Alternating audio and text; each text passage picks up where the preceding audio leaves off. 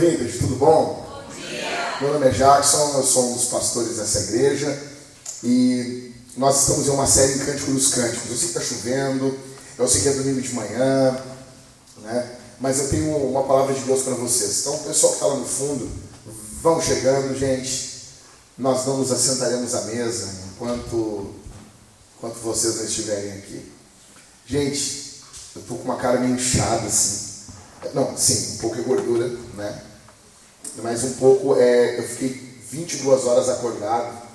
É, Mateus e eu, Mateuzinho, aqui da Vintage, que está dormindo essa hora com certeza. Nós fomos para o Rio de Janeiro pregar ontem lá no Rio. Pra, fomos ontem e voltamos ontem, mas fui pregar um evento de homens em São Gonçalo. Deixa eu explicar para vocês que são aqui. Assim, nós chegamos lá, o Mateus fazia uma carioca disse ele. Né? O Mateus fazia dois, três anos que não via o pai e a mãe dele. Então, emoção enorme. Mateus chega no aeroporto lá, a gente desce acho que no Galeão. E, cara, acho que não sei se é o Galeão, Ingrid, que é que termina com a água ali. É, então, então não era esse, né? Porque tem um lá no Rio que termina, dá dois passos que está no mar, assim, numa, numa lagoa, assim, uma coisa louca, assim. Parece o de Congonhas de São Paulo. Daí a gente, eu amo avião, né? Então, daí nós chegamos lá, aí aquela emoção, a mãe do Mateus chorando, dizendo, meu filho, tu foi gerado em oração. E eu comecei a chorar, porque nunca ter pai, tu, ah, fiquei pensando, deu dois anos, três longe da minha filha. E eu comecei a chorar ali junto, né? E daí eu olhei, irmã, vamos com nós, eu vou pregar, vamos lá para a igreja com a gente. E ela e o marido dela ficavam desconversando, assim, né? E daí eu liguei o modo, o modo Carolina, vamos lá, irmão, o que, que tu não quer por nós? Aí ela, é vocês vão para São Gonçalo. Eu, o que, que tem? É muito perigoso. Uma carioca não quis ir com a gente. Aquilo me deu um ânimo, assim, de ir. O irmão que me buscou disse assim, já me pararam duas vezes com metralhadora. Eu fui assaltado com metralhadora. Vão me orando, pastor. E começou a orar, clamar a Deus, assim, antes de nós ir. Mas foi lindo. Deixa eu dizer uma coisa para vocês. O Rio de Janeiro tem coisas lindas. Tem praias lindas, tem montanhas lindas, tem. Mas o mais lindo do Rio é a igreja do Rio. A igreja do Rio de Janeiro é linda. Com todas as limitações que a igreja de Jesus tem em todos os lugares. A igreja, o povo de Deus, o povo de Deus que está no Rio de Janeiro, embeleza aquela cidade, aquele estado. Tá bom? Isso é.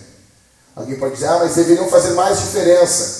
Gente, se Jesus tirasse hoje a igreja do Rio de Janeiro, o Rio de Janeiro, o Rio Grande do Sul, mas estão no Rio no caso, viraria um inferno. Então, está daquele jeito, porque aí existe uma igreja lá orando, cuidando, protegendo as pessoas. O povo do Rio é lindo, tá bom? Então é isso, então é por isso que eu estou meio, meio assim, meio down ainda, tá bom? Não estou meio energético nenhum.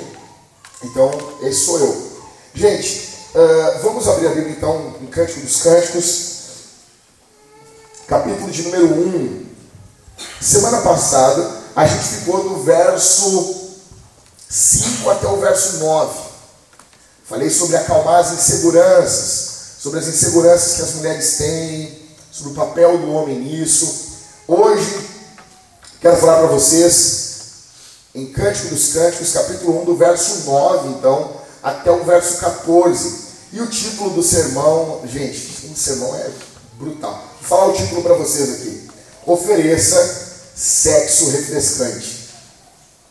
Esse é título para colocar no sermão de igreja? Pode? Pode? Pode.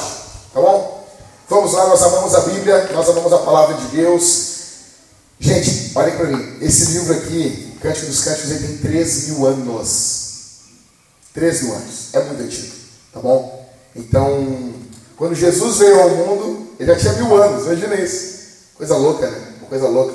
É que nem a gente com os escritos de São Tomás de Aquino, um pouco menos até. Tá bom? Vamos lá, verso 9 ao verso 14.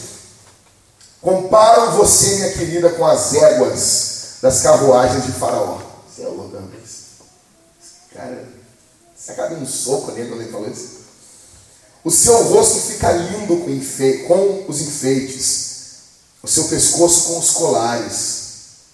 Faremos para você enfeites de ouro, com crustações de prata. Agora a esposa falando. Enquanto o rei está sentado à sua mesa, o meu nardo exala o seu perfume. O meu amado, aqui é Todd de novo, né? o meu amado sexual, o meu amado é para mim como um sachê de mirra posto entre os meus seios. O meu amado é para mim como um ramalhete de flores de Ena nas vinhas de Engedi.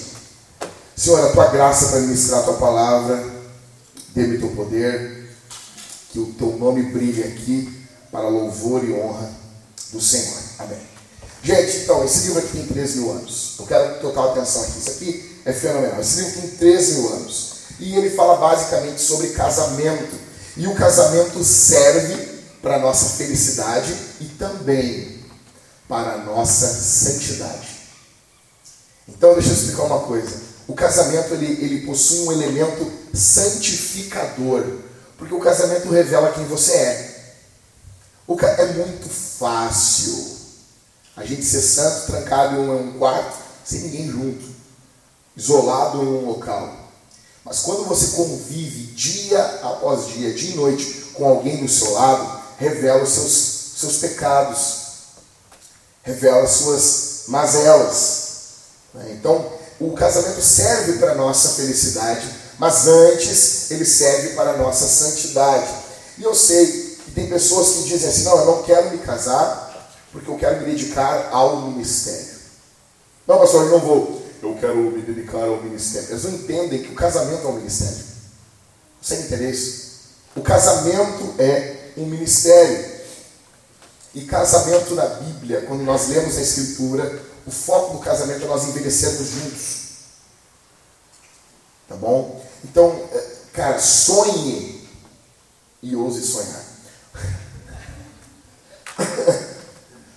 sonhe envelhecer junto da mulher da tua mocidade, como diz Malaquias. Sonhe envelhecer junto ao lado do teu, do teu macho, minha irmã. Tá bom? Sonhe. Uh, alguns dados, estatísticas dizem, alguns, alguns estudos, que o casamento ele, ele alcança o seu clímax, o seu ponto, o seu melhor ponto, quando é, homem e mulher, quando juntos eles completam 35 anos de casado. É o clímax que se mantém. Ou seja, a maioria de nós aqui, é, nós podemos dizer que o melhor de Deus está por vir. Tá bom? Quantos anos de casado, Catito? Olha aí, Catito. Tem coisa, boa ainda pela frente. 34 anos de casado. Então, assim, uh, muitas pessoas não entendem isso. Uh, esses mesmos estudos dizem que demora, escuta isso aqui, demora de 9 a 14 anos para, dentro de um casamento, a, o homem e a mulher perderem mentalmente a ideia do eu e surgir a ideia do nós. Então, eu, eu falei essa semana com, com um irmão, falando, ah, é difícil, né? Então, às vezes, surge individualismo dentro do casamento. E Deus disse para ele, cara, fica tranquilo, é assim. O casamento de vocês vai ficar melhor. O teu marido vai, com o tempo, ficar cada vez mais uh, uh, servo. Cada vez mais vai diminuir o eu. O problema é que as pessoas casam e elas não esperam esse tempo. Eu tenho 14 anos de casado. Deixa eu dizer uma coisa para vocês. Eu não tenho os 34 anos de casado que o Cati testemunha. Quando eu casei, o Cati testemunha já tinha 20 anos de casado. Mas assim, eu, eu noto nos meus míseros 14 anos de casado que tem ficado mais fácil conviver com a Thalita e ela comigo. Tem, sempre quando alguém fala, tem sido mais fácil para mim dizer assim, vou ver com a minha esposa. Algo impensável nos primeiros anos de casado. A gente marcava as coisas, fazia as coisas bem loucas, né, amor? Então, tem sido mais natural, porque é um exercício.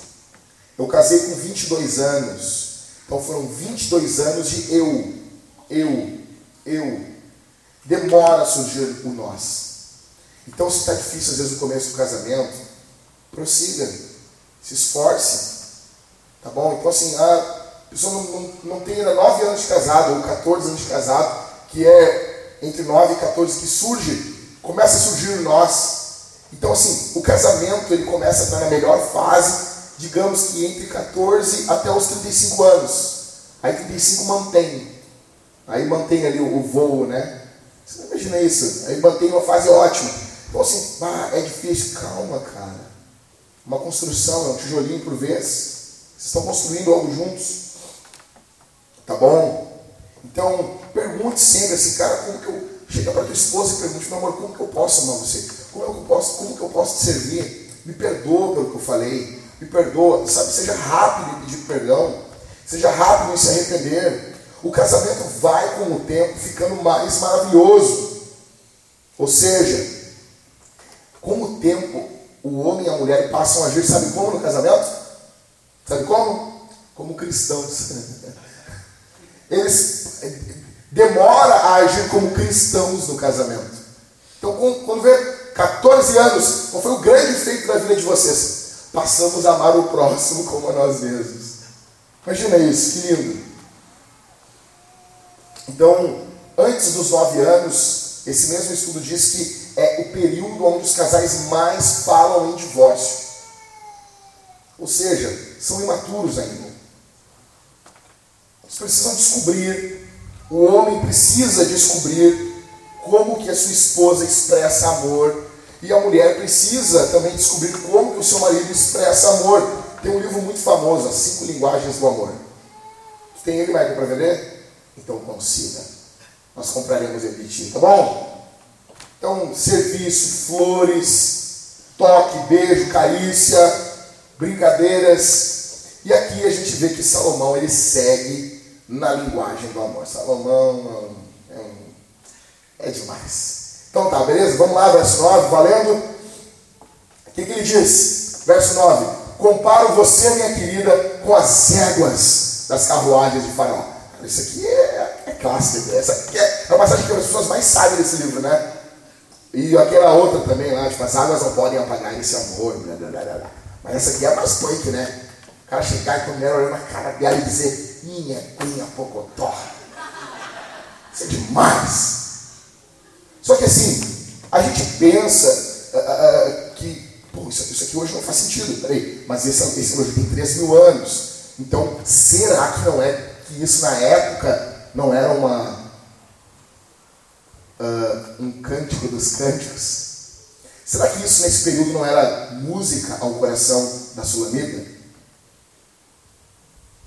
Ou será que ela ficou indignada e deu um soco nele? É óbvio isso aqui é Cântico dos Cânticos, isso aqui é as mais pedidas de Salomão na FM.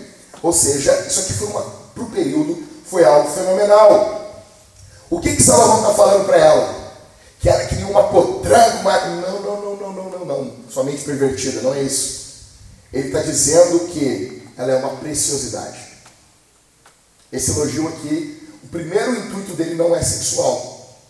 Ela é uma preciosidade, ela é bela ela é desejável, ela é a melhor das melhores. As éguas das carruagens, da carruagem de Faraó eram as melhores éguas do Egito.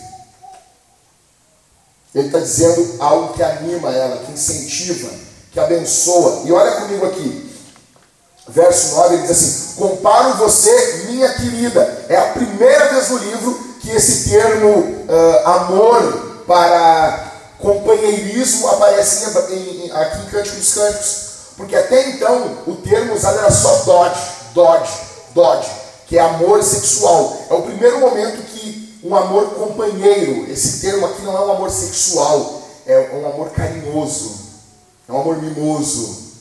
Então ele chama ela de minha querida, minha companheira. Por quê? Porque as éguas de Faraó não eram animais de carga elas eram companheiras de Faraó. Está entendendo? Está tá pegando o manto aí?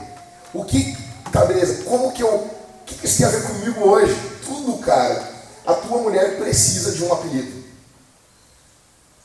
Sociólogos dizem que nós colocamos apelido em quem nós odiamos ou em quem nós amamos.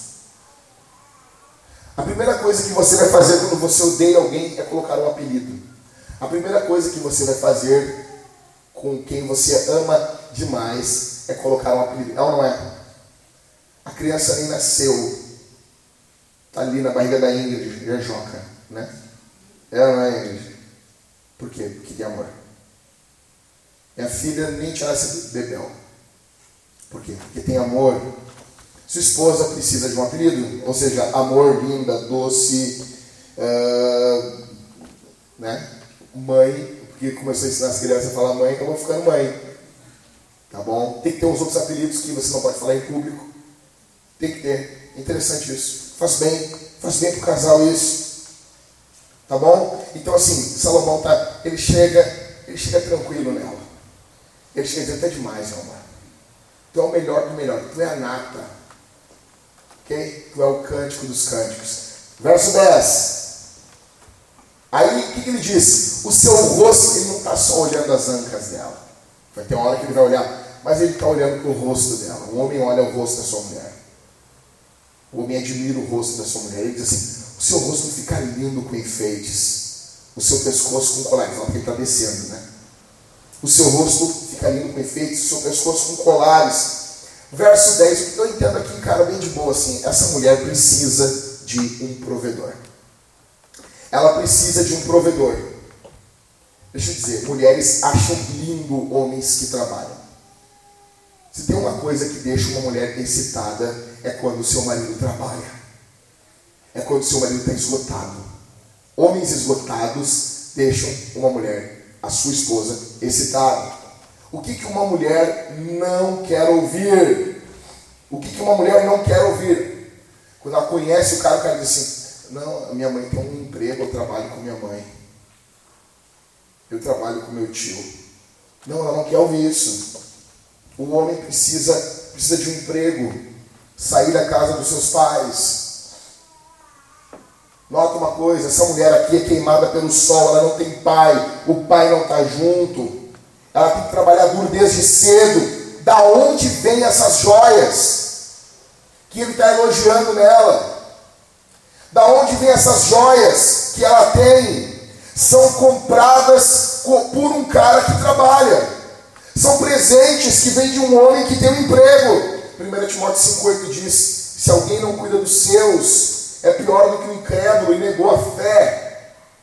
Ou seja, nós devemos, em primeiro lugar, cuidar das nossas esposas.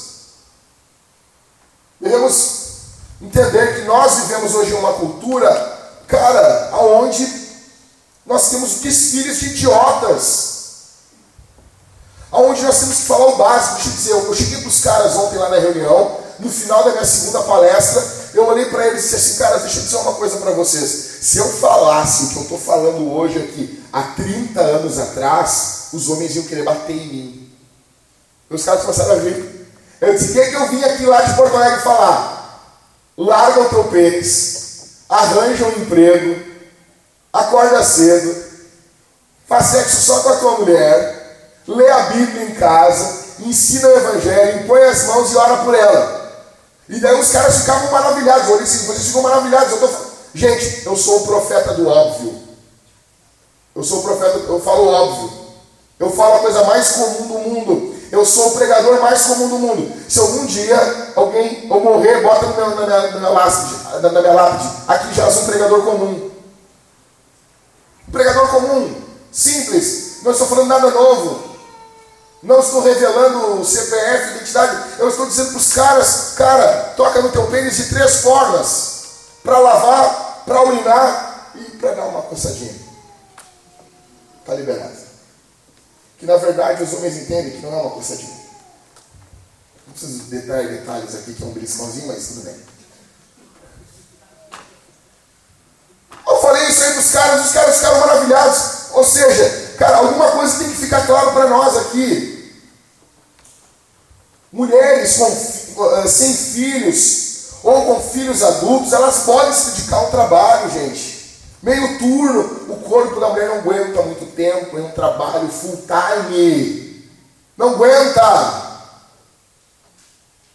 Mulher não aguenta. O corpo da mulher, um, um turno integral, o tempo todo. Vai um tempo, uma hora quebra.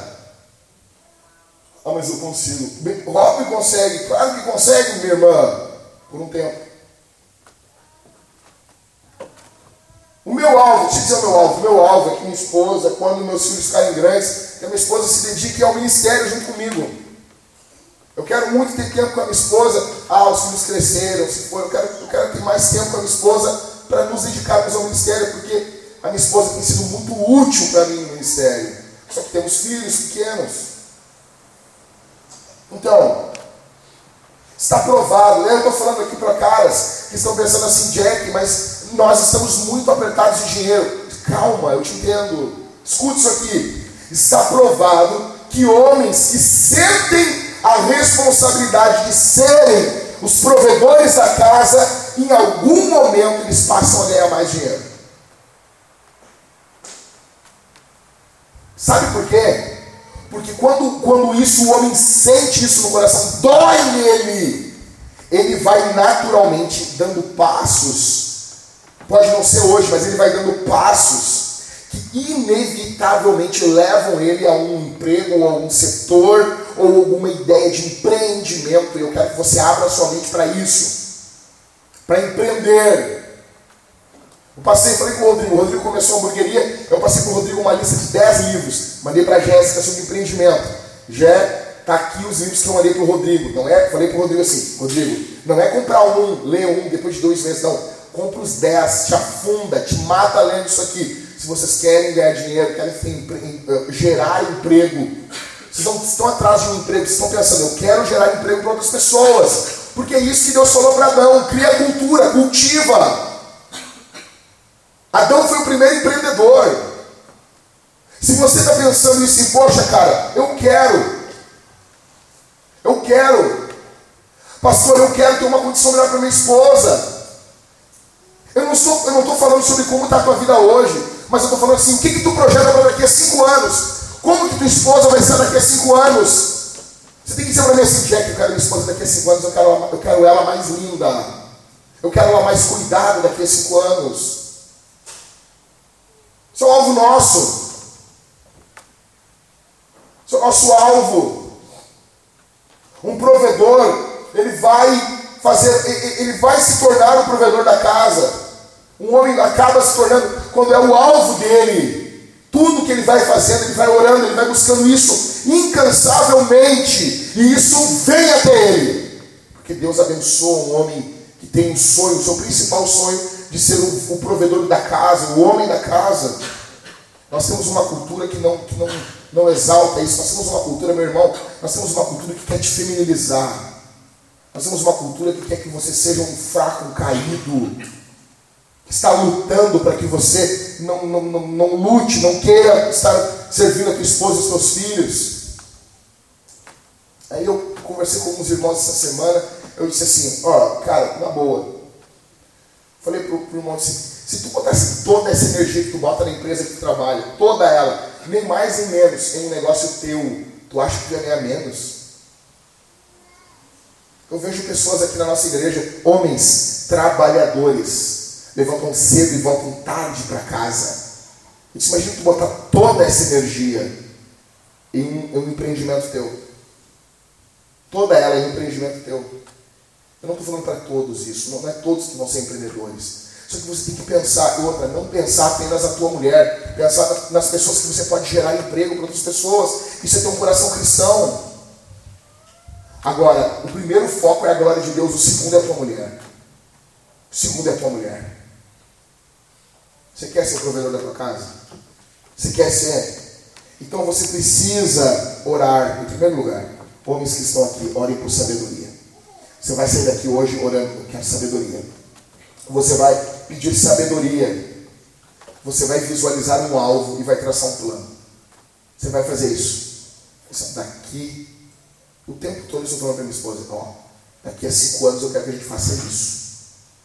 Nós temos que ter um alvo. O provedor, ele é generoso com a esposa. Nota que esse cara aqui é generoso com a mulher dele.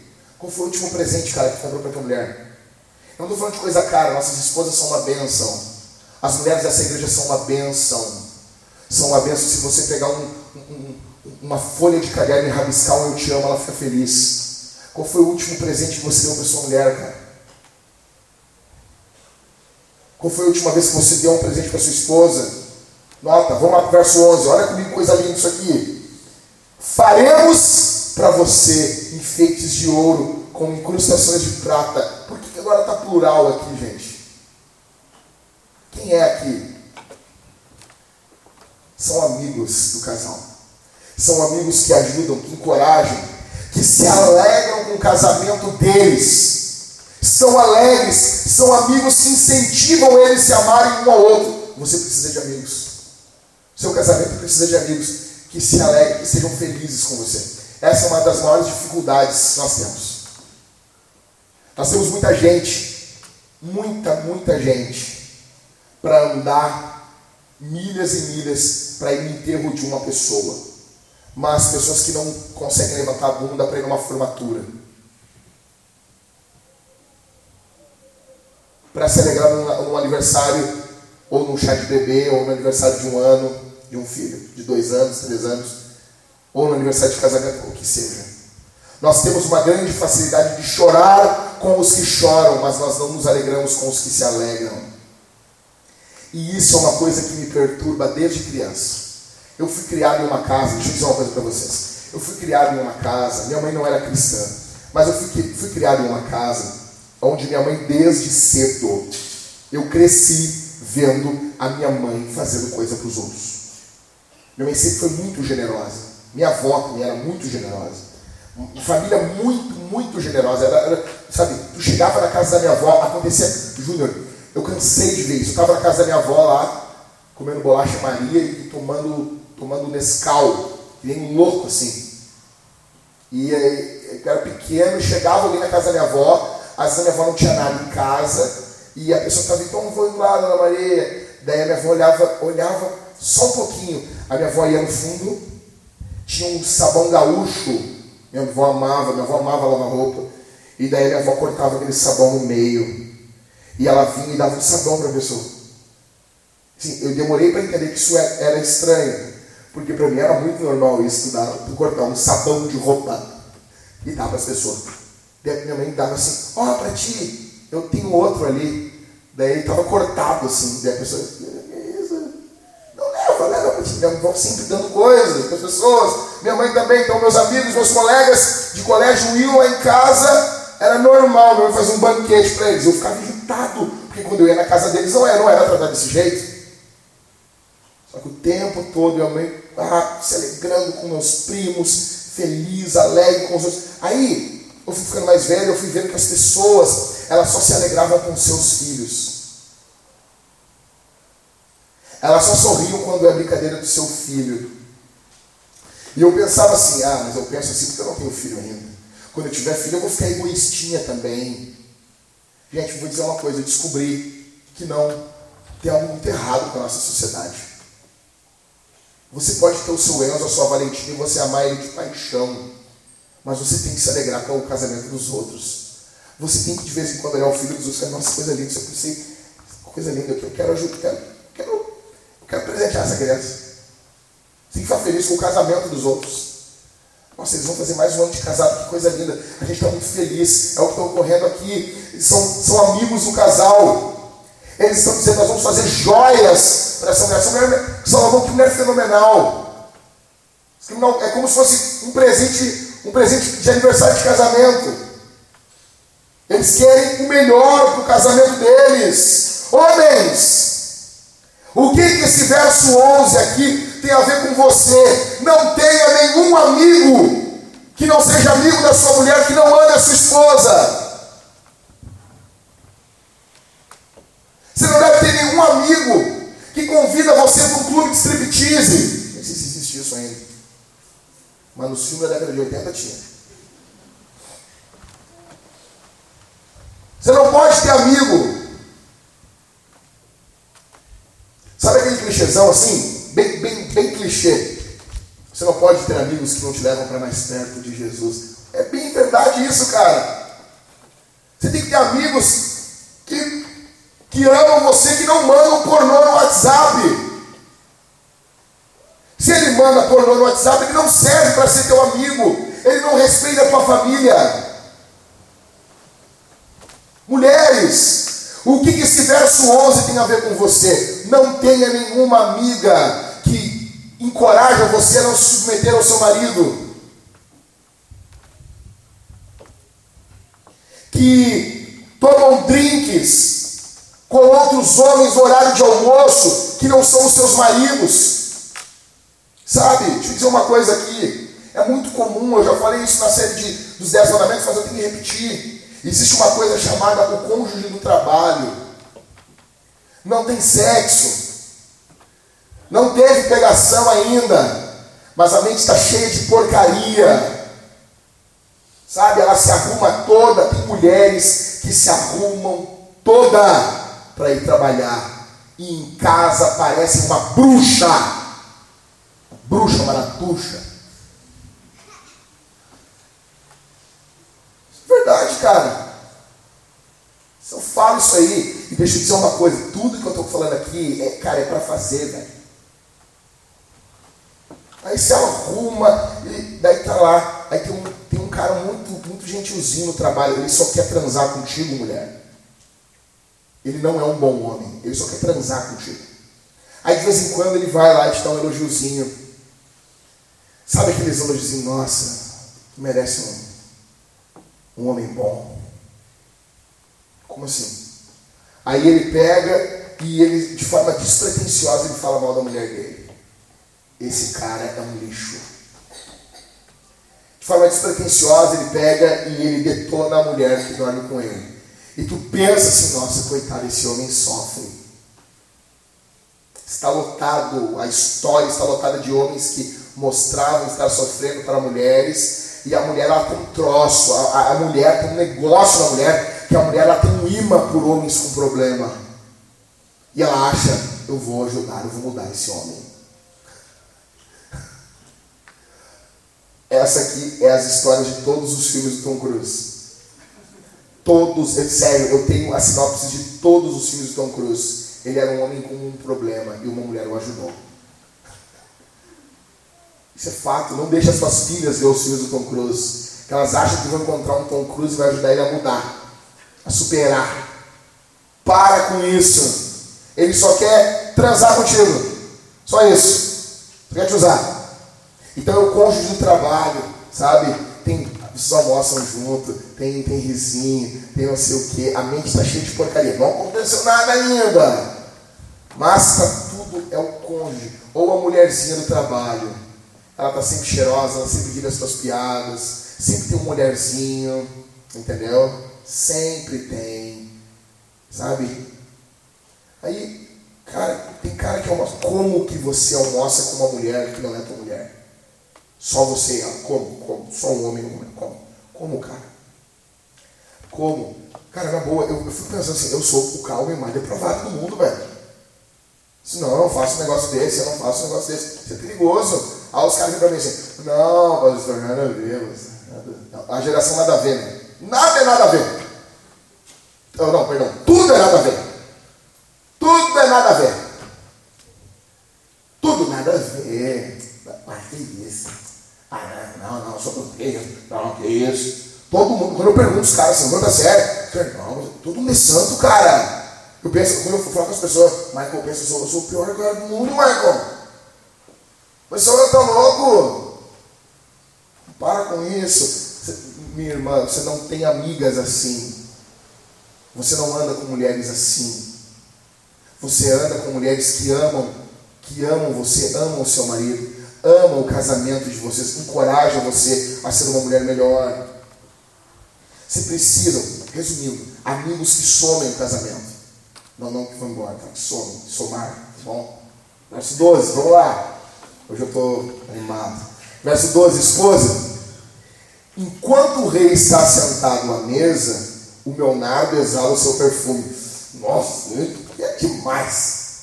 Ou seja, outras traduções aqui, o rei está sentado ou deitado no local de descanso. Ele está descansando. Porque quando esse cara chega em casa, ele quer o quê? O que ele quer? Descanso. Um homem quando chega em casa, ele quer um pouco. Meu irmão, tu vai falar todas as desgraças do dia para ele. Tu vai falar. Mas não é na chegada. Não é na chegada não é na chegada. Ela recebe ele como? Ó, o rei está sentado, está deitado num negócio de repouso, tá, o cara está descansando. Como que ela fala? O que, o que, que exala dela? Cheiro de perfume. O cara chegou em casa do trabalho, a Tianga está perfumada. A China está, ó, cheiro bom. Sabe aquela cafungada? Meu irmão, já viu aquela cafungada na mulher assim? Cheiro no pescoço dela, meio cabelo dela. Sabe?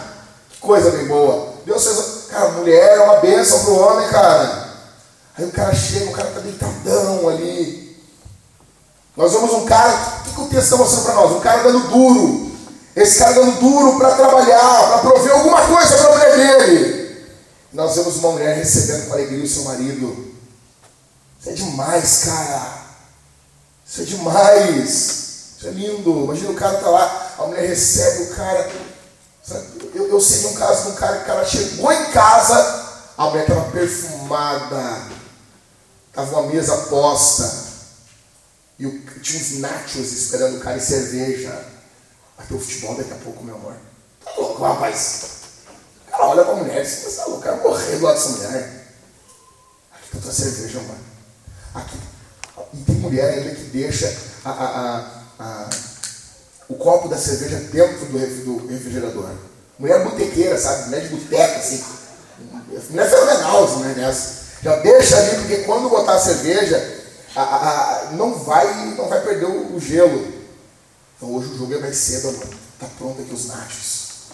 Estão bem aqui para ver o jogo. Tá louco. Tá louco. É demais. Verso 13, segue comigo aí. O meu amado é para mim como um sachê de mirra posto entre os meus seios. Nota aqui, ó, o cara chegou, estava perfumada, tratou bem o marido dela, o marido dela dá joias para ela. Nota que um vai cuidando do outro, né? Aí a coisa, como a gente quer direto já colocar o sachê no meio do ser, né? Aí já quer ir direto para esse verso 13. Não é assim, cara. Começa uma dança do acasalamento antes. É aqui, ai, eu vou te encontrar. Não sei o que. Nota isso. Cara, o verso, o verso 13 está mostrando que o homem precisa do corpo da mulher. Teu marido precisa do teu corpo, meu irmão. O teu marido precisa do teu corpo.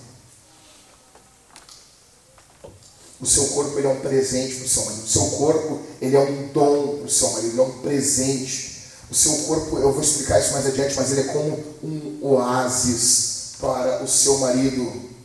E deixa eu dizer uma coisa aqui: os seios da mulher, eles são temporariamente das crianças, mas eles são constantemente do marido. 1 Coríntios capítulo 7, o corpo da mulher não é dela, não é dela, é do homem. O corpo da fêmea é do macho, mas também o corpo do macho não é do macho, é da fêmea, é da mulher.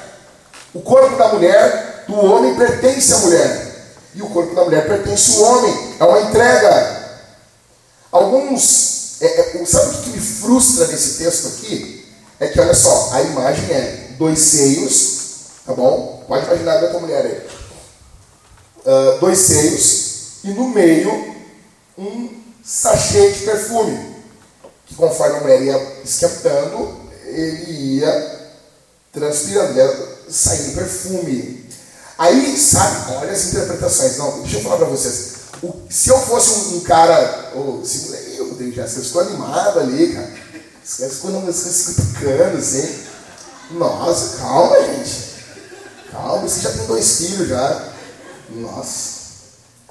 Olha o que, que os caras. Olha só, Rodrigo, tu podia estar numa igreja que o cara ia pregar isso aqui. Ó. Tem pessoas que interpretam esse verso de forma alegórica. Ou seja, os dois seios são os dois querubins da arca. E, e o meio é as tábuas, o sachê de mirra é as tábuas da lei. Pô, que triste isso. Que droga é isso. Imagina. Nós que são os, os dois querubins da arca. Imagina Júnior, os dois querubins da arca. Aí o cara, não, não. Mas é. Outros interpretam ah, como os dois seios, como o Antigo e o Novo Testamento. O sachê de mirra, Jesus. Sério, sério, tem, tem comentário, tem, tem, tem editora que lança isso, eu querendo escrever um livro pedindo uma editora para me lançar, não tem. Imagina, se eu começar a escrever essas besteiras, vai ter editora para me lançar. Os dois seios é o Antigo e o Novo Testamento. E o do meio é Jesus. Não, não. Minha irmã, de forma bem básica, bem, bem linda aqui. O seu marido tem acesso livre ao seu corpo. O seu marido tem acesso livre a você, alegre e constante ao seu corpo. Ou você tem um sexômetro. Não, não, ontem, já deu ontem, deu, deu, acabou. Não. A mirra, ela é um perfume tirado de uma árvore no sul da Arábia. Esse saquinho, então, era colocado do meio dos seios e ele ia perfumando ela. Sabe o que essa mulher está dizendo? Essa mulher está dizendo que o, que o amor do marido dela perfuma ela. O amor do marido dela, o amor que, que o marido sente por ela, perfuma ela, muda ela, transforma ela. Ela também está dizendo que ele ficava reclinada, ele ficava reclinado nos seios dela. Tipo, o corpo da mulher é um refúgio para o marido. Cara, olha isso aqui. Se vocês se lembram de Sansão, quando ele ficava deitado no colo da mulher dele, claro que ela era uma tcheca complicada. Mas imagina só, cara, o tipo de mulher que o homem podia deitar no colo dela, pelo menos. Se aquilo fosse de verdade, seria ótimo. Do povo de Deus deveria ser. Então marido pode deitar a cabeça, claro que eu não, porque a cabeça pesada. Ele está no colo da minha mulher, mata minha mulher. Mas o teu marido, ele pode deitar a cabeça no teu colo, ou, ou ele só vai ouvir reclamação, só crítica. Só crítica. Nota isso aqui. Existe paixão aqui. Porque o, o termo Dodge que ela vai citar aqui, ó, o meu amado, ela está falando meu amado sexual. Tem paixão, tem amor, mas também tem silêncio. Também tem silêncio. O amor dele traz uma fragrância para o dia inteiro dela. Agora vamos no verso 14 aqui, que é, o, é o para mim é o ápice disso aqui. Bora lá. O meu amado é para mim como um ramalhete de flores de rena nas vinhas de Engedi. Vamos lá que, que é Engedi? Engedi é um deserto em Israel e que nesse deserto tinha um oásis.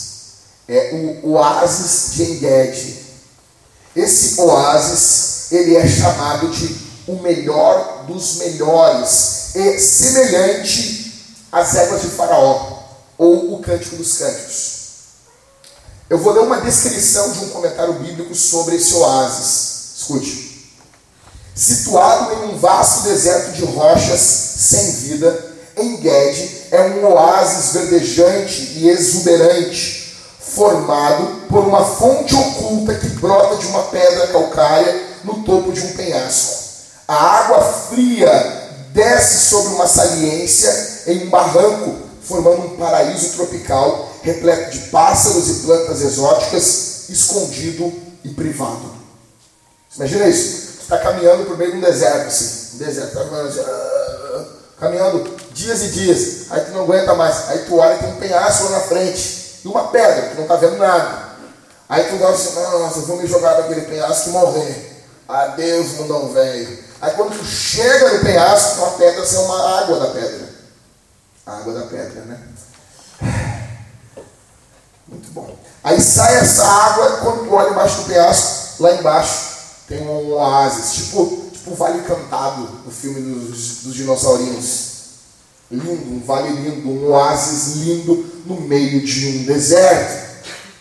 Pássaros, vida, um oásis.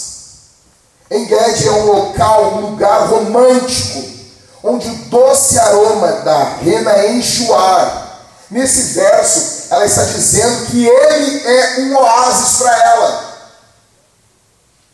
E ela também, com certeza, é um oásis para ele. O, o cântico de Salomão, ele expande a imagem de segurança, porque esse oásis é privado. É um refúgio para os amantes, para fugirem das desgraças do dia a dia e poderem encontrar alegria no prazer sexual do casamento. Deixa eu dizer uma coisa aqui primeiro para as irmãs. A vida de um homem é como um deserto, cara. Minha irmã, escuta isso aqui. A vida de um homem, a vida de um homem, um homem de verdade ouviu o que eu falei aqui sobre trabalho. Um homem de verdade volta para casa assim, com a cabeça, com os ombros pesados, sonhando, projetando o futuro. Você tem que ajudar o seu marido. Você não vai sair daqui assim, viu? Não, não, não, não, não. Você tem que encorajar o seu marido. A vida de um homem de verdade é, é dura, é, muito, é um trabalho duro. Ele precisa reabastecer as energias. Então, mais uma vez, eu insisto nisso. Receba o seu marido com alegria, não com cabelo de bruxa. Sabe, tipo, pô, cara, arruma o teu cabelo. Deus te deu um cabelo, minha irmã, arruma. Cara, se você não arruma nunca o teu cabelo, que Deus tira os teus cabelos. Amém? Glória a Deus, dá para dar um glória a Deus assim, feliz? Minha irmã, só as irmãs. Glória a Deus, irmã. Amém? Não, arruma o cabelo, pode perder o cabelo. Imagina. Uf, acabou. Deu. Tá ali, carequinha. Seria legal, né? Imagina isso. Então, não lista todas as coisas que seus filhos fizeram de errado, que deu de errado. Não despeja nele na hora que o cara está chegando. Não, não, não torna o oásis dele um inferno. Não. Sabe, deixa eu dizer uma coisa para vocês. É terrível, eu não sei, a maioria dos homens que eu falo odeiam isso. O homem ser recebido em casa com faxina. A maioria dos homens odeia isso. Chegar na tua casa podre, de cansado de ter cadeira para cima. Não, velho, sério. Tu quer ver o pastor de você se endemoniar. Mas eu entro no diabo, o diabo entra em mim. Ele perde para mim. Eu entro nele. Ele fica, ele fica jaxeado. Ele, entendeu? Ele ele aqui. Eu chegar na minha casa e ter cadeira para cima. Não? Eu entro na tem cadeira para cima, da cadeira levantada, minha cara assim, já virou uma nádega. Eu boto uma cueca na minha cabeça. Cara de bunda. Não, acabou, acabou, acabou a alegria, acabou, acabou, amor. Acabou. O cara chega em casa, tá, só foi, vai chegar loucura. Não, não, irmão. Faz depois. Mas tá horrível, então faz antes. O cara pode até ter em casa começar uma faxina, isso é uma coisa. Agora, chegar em casa, cara, cara não faz isso, irmão. Faz isso. Primeiro ano de casado, segundo ano de casado, eu me lembro que eu fui fazer uma viagem para São Paulo e eu fiquei três dias longe de casa. Quando eu cheguei em casa, podre, tinha, podre de cansado, tinha um cartaz assim, bem-vindo a um pedacinho do céu. Cara, quando eu cheguei, eu fui, eu fui recebido assim, que nem um, que nem um lorde, que nem um rei pela minha mulher. Assim, eu me lembro de que eu comecei a chorar. E eu me lembro que até, eu falei para ela, eu falei para ela ontem, eu nunca me esqueci disso. Quando eu estava mostrando para ela o sermão, eu anotei aqui, e eu disse, eu nunca me esqueci disso. Isso faz mais de 10 anos, eu nunca me esqueci disso.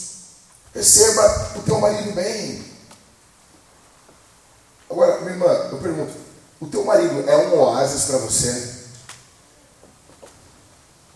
Você é um oásis para o teu marido? Você é uma vinha de enguede para o teu marido? E o teu marido é para você um oásis?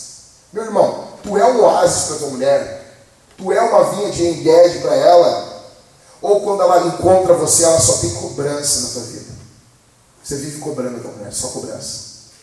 Só cobrança.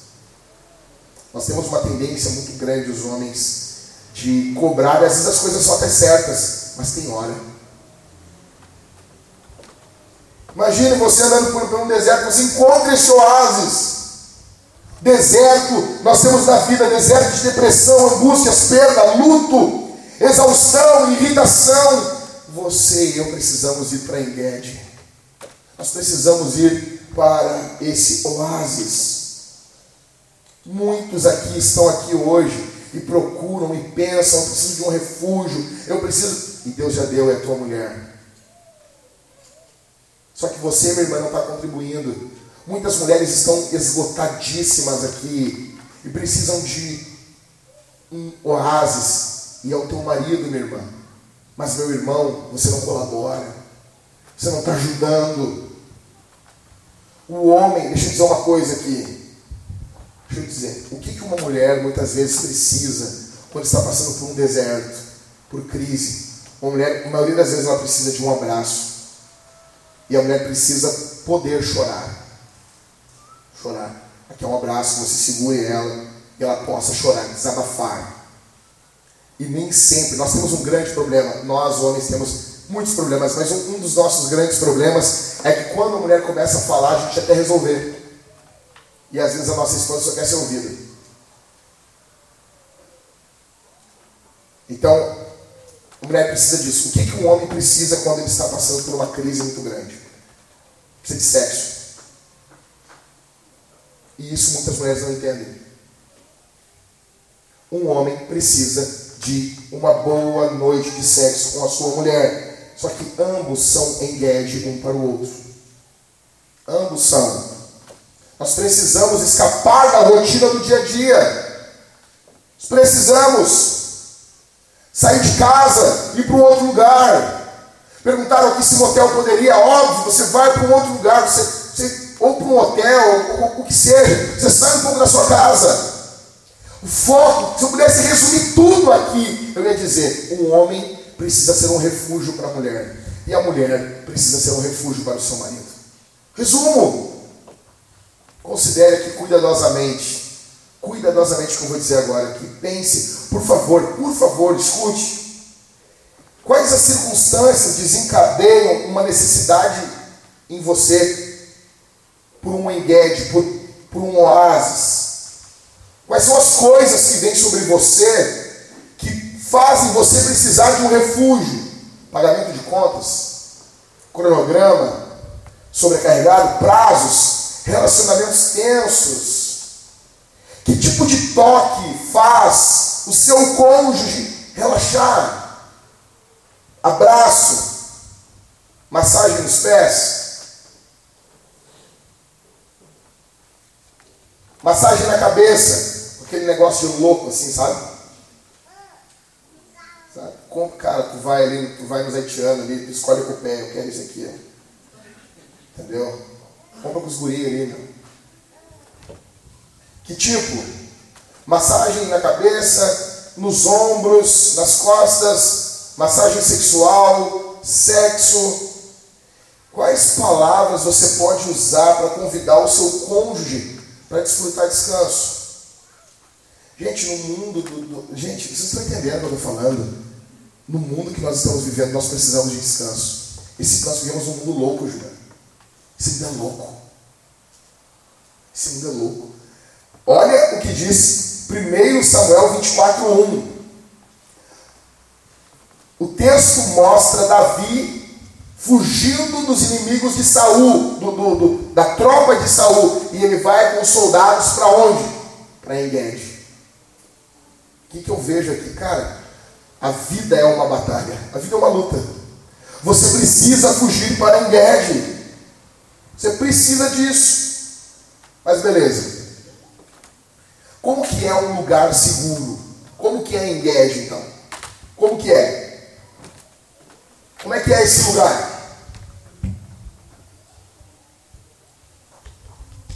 Vamos lá. Primeiro,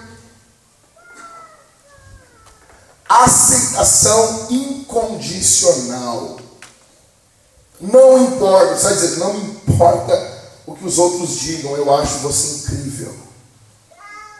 Não importa, não importa, não importa. Um homem, mulher, só vem muitos ataques, nós precisamos de uma aceitação. Não é, você não é cúmplice do pecado do teu marido e nem da tua mulher. Mas você é um amante servidor. Tá bom? Não importa, eu acho você incrível. Você aceita ele e ela incondicionalmente. Você pode, pode e deve corrigir. Você não compactua com o pecado, mas há uma aceitação incondicional. Segundo, apoio ou suporte. Você vai dizer, olha, eu não entendo talvez o que, que ocorreu, mas eu apoio você. Eu estou suportando, eu estou junto. Estou junto. Se for errado, nós vamos resolver isso aí, mas Nós estamos juntos. Apoio. A cumplicidade, estamos juntos. Terceiro, apreciação. Você, cara, deixa eu Você diz para sua esposa assim: Deixa eu dizer o que. Deixa eu te falar o que, que eu amo em ti. Você fala para ela. Minha irmã, você fala isso pro seu marido? Cara, meu amor, eu acho isso lindo em você. Fale isso repetidas vezes. Você vai ter que repetir isso durante os anos. Às vezes, minha irmã, tu vai falar, o teu marido não vai prestar atenção. É um mal dos homens. Então você ter que pegar o teu marido assim e você dizer assim: Deixa eu te explicar uma coisa. Eu acho lindo isso aqui em ti. Meu irmão, faça a mesma coisa com a tua esposa. Mostra o quanto tu aprecia ela. Mas não fala assim de qualquer jeito, para bater cartão, para chegar na semana que vem e dizer, ah, eu fiz, eu cumpri os desafios. Não. Faz bem feito. Em quarto, sensibilidade sexual. Um homem chega para a mulher, a mulher para o homem, os dois. É um casamento, gente. Você diz assim, eu quero, quero fazer o que te faz feliz. Quero fazer o que te faz feliz. O que, que te faz feliz? Eu quero fazer isso. Então, isso aqui, bate foto aí, anota isso aí. Isso aqui é um local, Skin Ged. Isso aqui é um oásis. Beleza? Mas o que, que é o contrário disso? Um lugar inseguro. Qual é? Aceitação condicional. Eu aceito você se. Ou seja, o homem vai tentar perder a barriga para a mulher. Mas a mulher vai aceitar o homem com ou sem barriga. A mulher vai se esforçar para não ficar com os cabelos de bruxa quando o marido chegar. Mas o marido casou, e se ela continuar com os cabelos da bruxa marapuxa, ele está com ela assim. Você pode ser uma bênção para o teu marido ou um fardo. Você continua casado. Você pode, meu irmão, ser uma bênção para tua mulher ou um fardo. Mas nós não podemos colocar condições. Segundo, atitude de julgamento. O cara chega, a pessoa sofrendo, você para, para, para, para, para, para de chorar. A culpa é tua. Sabe? É, a forma como há um confronto contra o pecado dentro do casamento, é, ela precisa ser molhada em muito amor, em muito carinho. Nós estamos muito vulneráveis diante das pessoas que nós amamos e estamos casados. Terceiro, espírito crítico. Você chega e você faz questão de dizer para o teu marido: Eu odeio isso em ti. Você faz questão de dizer para tua mulher: Eu odeio isso em ti. Espírito crítico. Exigências sexuais. Então, ao contrário. Tem que partir da pessoa, não pode partir do outro. Olha, eu quero, eu, eu exijo que tu faça isso, eu quero que você faça isso. Não! Assim você não é um amante servidor. Você não é uma pessoa que ama a sua esposa. Algumas mulheres não farão algumas coisas. Viva bem com isso e ame sua mulher. Alguns homens não se sentem confortáveis com algumas coisas no ar sexual, irmã. Lide com isso. Agora, para alguns que se sentem condenados com o que eu falei aqui, para alguns que leem isso aqui e dizem, bah, Jack, essa é a minha vida. Primeiro, peça perdão a Deus para perdoar você. Você tem, que, você tem que ler isso aqui, você tem que ouvir o que eu estou falando, e você tem que colocar isso para você, por favor, gente. Coloca isso para dentro de você. Pega isso para você. Diga assim, eu recebo. Diga ao seu, ao seu marido, à sua esposa, por favor, me perdoe. Cite o seu pecado pelo nome. Peça perdão. Precisa haver abundante perdão dentro do casamento. Diga, eu entendo, porque você não está seguro comigo, segura. Eu entendo. Pergunte para o seu marido, para a sua esposa, como que eu posso ser um engage para você? Como que eu posso ser um oásis para você? Como que eu posso ser esse oásis no meio do deserto da maldade do mundo? Você entende? Nós estamos vivendo em um mundo mau. Nós precisamos ser o refúgio um do outro. Na verdade, essa é a definição de mulher na Bíblia. Ela é auxiliadora, ajudadora. Lá em Gênesis, é, é, o termo hebraico é aquele para, aquela para a qual o homem corre em períodos de necessidade. É assim contigo, meu irmão? Teu marido conta contigo em períodos de necessidade? Ou ele só serve para as suas necessidades? Deixa eu contar para vocês um testemunho lindo aqui. Eu anotei aqui. O nome da, da irmã é Ellen. Abre aspas. Escute. Meu pai abusou sexualmente de mim quando eu tinha entre 3 e 12 anos. Dos 3 aos 12 anos, essa menina, essa mulher, ela foi abusada sexualmente. Quando eu me casei, eu achei toda a ideia do sexo algo revoltante. Certos toques, certas imagens me transportaram de volta ao horror da minha infância. Mas Rob tem sido tão paciente comigo, o marido dela, quando ele sabe que eu estou tendo um flashback enquanto fazemos amor, ele olha ela, ele tem sensibilidade, ele nota que o olhar dela mudou. No meio do ato sexual. Ele diz: Querida, eu amo você. Deixa, me deixa te abraçar. Ele abraça ela. Ou ela dizendo, ou ele sussurra rapidamente no meu ouvido: Eu sou seu marido que te ama. Você pode confiar em mim. Eu nunca vou te machucar. O que, que é isso? Refúgio. Refúgio. Ofereça, ofereça intimidade. Ofereça intimidade sexual com fruto de cura para o seu marido e para sua esposa. Gente, o que, que cria um oásis? Eu falei para vocês ali, eh, essa, essa, esse oásis de Enged, o que, que é? É deserto, é uma pedra, mas não é nem a pedra, não, é a água. A água cria o oásis, ela borbulha, ela traz vida, ela traz plantas, grama, animais, bebem dessa água. Se você está hoje aqui com a garganta seca, da sequidão do dia a dia, da loucura do dia a dia, você precisa beber dessa água. E nós temos uma tendência muito grande de dizer: a água é Jesus. Essa eu já sei. Essa a gente está bebendo faz tempo. Nós queremos uma água mais doce no casamento. Você, meu irmão, tem que ser uma fonte. Você, meu irmão, tem que ser uma fonte.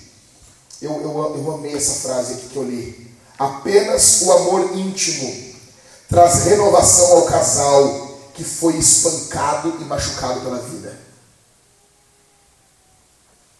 Olha o que diz Provérbios 5, do verso 17 ao verso 19, na versão mensagem. A água da sua fonte é só sua, não para circular entre estranhos. Abençoada seja a sua fonte de águas refrescantes. Alegre-se com a esposa e companheira desde jovem, que é amável como um anjo e linda como uma flor. Nunca deixe de se deleitar em seu corpo. Escuta esse segundo testemunho que eu vou ler aqui, de um irmão chamado Kevin. Escute, abre aspas. Escuta aqui, meu irmão, isso aqui é para nós. Eu estava sem trabalho há um ano e parecia que eu não iria conseguir. Você sabe como é difícil não ser capaz de sustentar a sua família? Procurar emprego todos os dias e apenas ouvir as mesmas palavras. Desculpe, não temos vaga para você. Um dia, escute isso aqui, cara. Um dia entrei em nossa, em nossa casa depois de ser rejeitado mais uma vez, minha esposa me cumprimentou. E quando ela viu o olhar no meu rosto, ela não pediu detalhes humilhantes. Em vez disso, ela disse com uma voz mandona: Bem, Senhor, eu tenho um emprego para você e os benefícios são ótimos. Quero que você faça amor comigo agora. Então eu fiz, bem ali no chão da sala. Depois, com ela deitada em meus braços, relaxado e revigorado, eu sabia que poderia seguir por causa do amor de minha esposa, que me encheu de determinação. Eu iria até os confins da terra por aquela mulher. Isso é casamento, cara. Isso aqui é um homem e uma mulher que estão passando pelos dilemas da vida.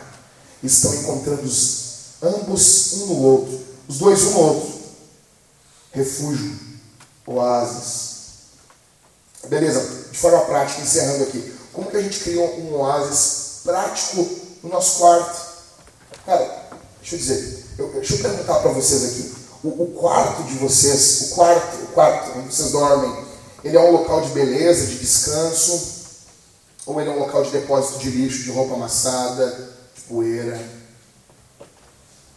de roupa para dobrar? O seu quarto é um lugar que você corre porque ele é tranquilo, ou um lugar do, do qual você foge porque ele é uma bagunça, um terror, cheio de criança, de enzos brotando e de animais de estimação. O seu quarto pode ser descrito como um local de renovação ou um local deprimente. De forma prática aqui para você pegar isso para você, tá? É, isso aqui é exatamente do jeito que eu estou falando. Por favor, se algum líder de GC quiser dar uma, medida, uma mudada no meu caminho, avisa, por favor, cara. Por favor, eu quero conversar com esse cara. Porque às vezes nós queremos mudar para ficar bom para gente. A aparência do seu quarto ela comunica o quanto você valoriza o seu relacionamento sexual. Eu vou falar de novo. A aparência do seu quarto comunica de forma prática. Nós precisamos que a palavra seja prática. O quanto você valoriza o seu relacionamento sexual. Mulheres devem decorar o seu quarto. Os homens ajudam, tá bom? Uh, porque a Bíblia vai mostrar aqui depois em Cântico dos Cânticos, Salomão trazendo madeira para ornamentar o quarto dos dois. Então os homens vão, vão ter aí um, um cursinho com o Rodrigo de design de interiores. Mas aqui eu estou encerrando, eu quero dar os três desafios. Na verdade, deixa eu ver aqui. Não são três desafios, né? São quatro. Mas beleza. E primeiro, prepare. Primeiro, prepare. Primeiro desafio. Prepare um momento ótimo de descanso para o seu cônjuge. Tá bom, homens? Fique no mínimo, no mínimo, uma hora com seu filho para que a sua esposa faça o que ela quiser. Provavelmente dormir, né? Prepara a cama para ela, um banho. Se você, como eu, não tem uma banheira em casa, Cara, eu, eu, um dia eu vou comprar isso, é uma banheira das veras antiga, mas eu não tenho ainda. Então, se você tem uma banheira, você vai preparar uma aguinha, um negócio, você vai, você vai fazer alguma coisa. Ou leva ela para um quarto de motel que tem uma banheira, ou arruma a cama, perfuma, bota um negócio bonito para tua esposa dormir. Fica com teu filho duas horas. Cara, a minha filha, ela é uma, uma criança tranquila. E mesmo assim, a minha mulher precisa às vezes de um descanso, de um engage. Aí eu falo para minha esposa assim, amor, vai dormir, me deixa sozinho com a Isabel. E eu fico na sala, eu pego Bíblia, levo um livro, e ela fica do meu lado. Às vezes ela dorme, às vezes ela está acordada. Às vezes eu leio. Esses dias, eu tenho certeza, ô Ismael, grava isso aqui, que foi o Espírito Santo que foi dentro do meu coração. Eu estava com a minha filha há 40, 40 minutos, e eu estou com a Bíblia de estudo, eu estou estudando, eu estou em Levítico. E eu queria avançar na leitura para largar a Bíblia e pegar os livros. Eu queria pegar os livros que eu ia ler naquele dia. E eu não conseguia, porque ela estava o tempo inteiro cuidando dela, ela está começando a ficar sentada, ela ainda fica em uma naja, assim, sabe? Que ela ainda está equilibrando a cabeça, minha filha fica em uma. Não sei se as filhos de vocês também ficam nem uma naja, eles estão começando a equilibrar a cabeça, assim, sabe? Parece. Pior esses dias que eu entrei no quarto dela, estava tudo escuro, ela estava sentada assim, ó. Assim, nossa. Nossa, eu entrei no quarto, meu lado católico floresceu, assim. E daí eu estou ali segurando a naja assim, com ela. E eu demorei 40 minutos para ler uma página da Bíblia com os comentários. Uma 40 minutos. E daí eu disse, meu Deus do céu, assim eu nunca vou conseguir alcançar o John Piper. Não vai dar. E daí na hora, assim, o Espírito Santo me trouxe muita tranquilidade no meu coração. É, é como se eu ouvisse uma voz dizer assim: é exatamente assim que eu quero. É exatamente assim. A teologia ela é feita no chão do dia a dia, no solo da existência verdadeiro. Isso aqui é vida. Isso aqui é marido de uma só mulher, que cria os filhos. É isso aqui que está em 1 Timóteo 3. Aquilo me deu uma alegria, cara. E eu demorei uma hora e meia para ler uma página dele. Então assim, fica com teu filho. Eu fico imaginando, se a minha filha é tranquila e eu tenho que ficar com ela às vezes, porque a minha esposa, às vezes ela acordou de madrugada, a minha esposa está cansada, ela tem que dormir. Eu fico imaginando a Jéssica. Fica com teu filho, cara. Fica. Não, não, não. Fica com teu filho. Fica, ô Michael, pega senão vai dormir, cara. Vai dormir. Mulheres, prepare a melhor noite essa semana sexual que o seu marido já teve desde que vocês se casaram. Melhor. Pode não ser a melhor, mas vai tentar. Ah, não, não, eu não preciso dizer coisa. Cara, deixa eu dizer uma coisa. Eu vou falar uma frase aqui do Rafael Ribas. Cara, o Ribas falando para a mulher lá em Santa Maria. Já imagina isso.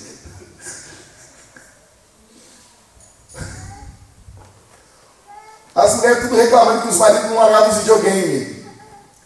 E o Ribas, assim, polido como um elefante numa sala de cristais, ele chega para as irmãs e diz assim: Mas por que, que tu não usa um fio dental e se vira com a bunda na cara do teu marido na frente do videogame? Sim. E ele fez ainda, virou aquela bunda dele assim.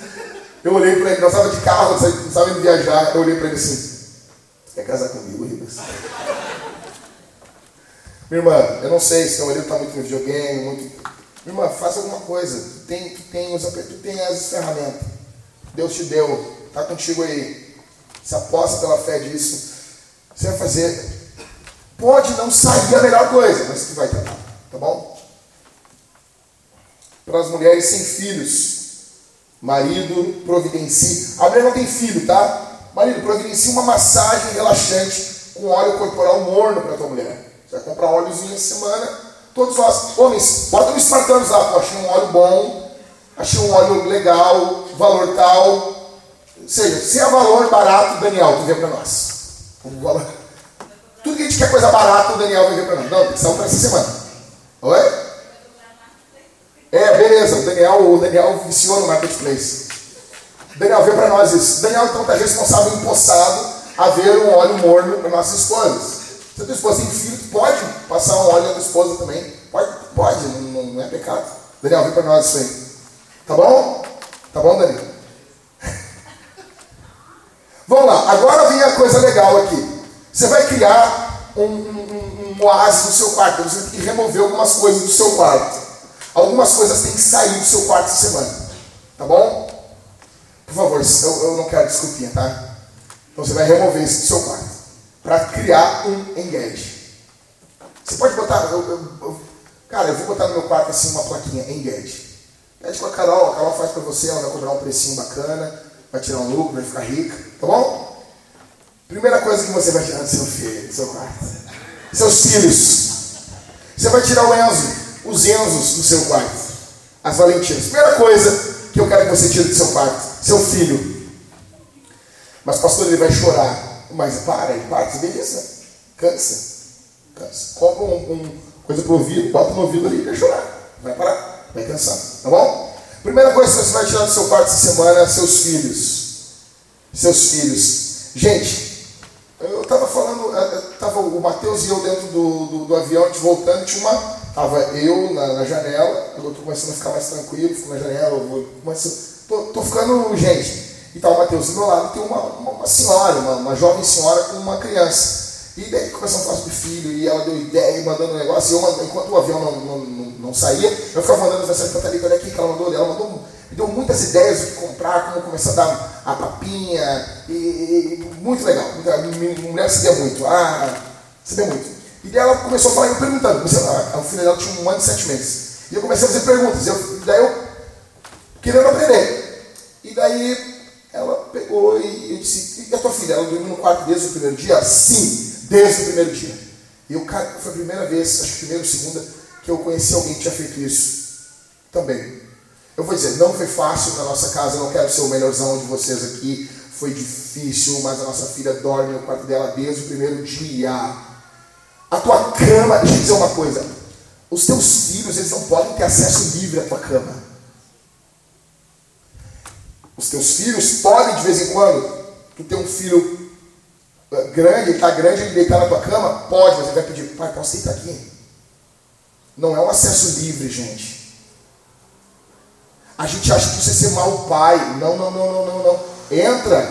Mas assim, é um local da casa que o filho entra diferente. Você sabe que os antigos, a gente nem entrava no quarto das pessoas, né? Você se lembra dessa época? Eu acho isso muito bom, cara. Por que uma pessoa tem que entrar no quarto da outra? Pra quê? Que tu alugou a casa recém, comprou, fez a casa, a pessoa olha toda a casa e deu. Por que a pessoa tem que conhecer teu quarto? Isso se sente até para os. Ah, mas ele é filho. Tá, mas ele é filho então. Ele não é um marido e mulher. Ah, mas o meu Enzo é minha vida. Ah, eu não aguento, pastor. Não, não, não, não. não. Deixa o Enzo no quarto dele. Então a primeira coisa que você vai tirar. Tira o Enzo do quarto. Tá bom? Qualquer coisa chama o pastor aí. Segundo. ai, ai, ai, ai. Você vai tirar os bichos do quarto.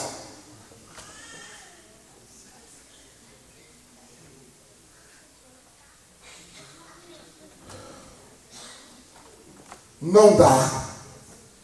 Você vai tirar os bichos do quarto. Começa tirando de noite. Gente, deixa, deixa a palavra fazer. É, é engage, é um oásis. Deixa, tira os bichos do quarto. Oh, vamos lá, o, o, o, Robson. Robson. Vem cá, Robson, vem cá correndo. Vem cá, Robson. Robson, vem cá correndo. Vai ter que ser correndo, Robson. Mas que isso, mas o cara vem caminhando, eu pedi para ele vir correndo. E que isso. Lindo esse casaco, Robson.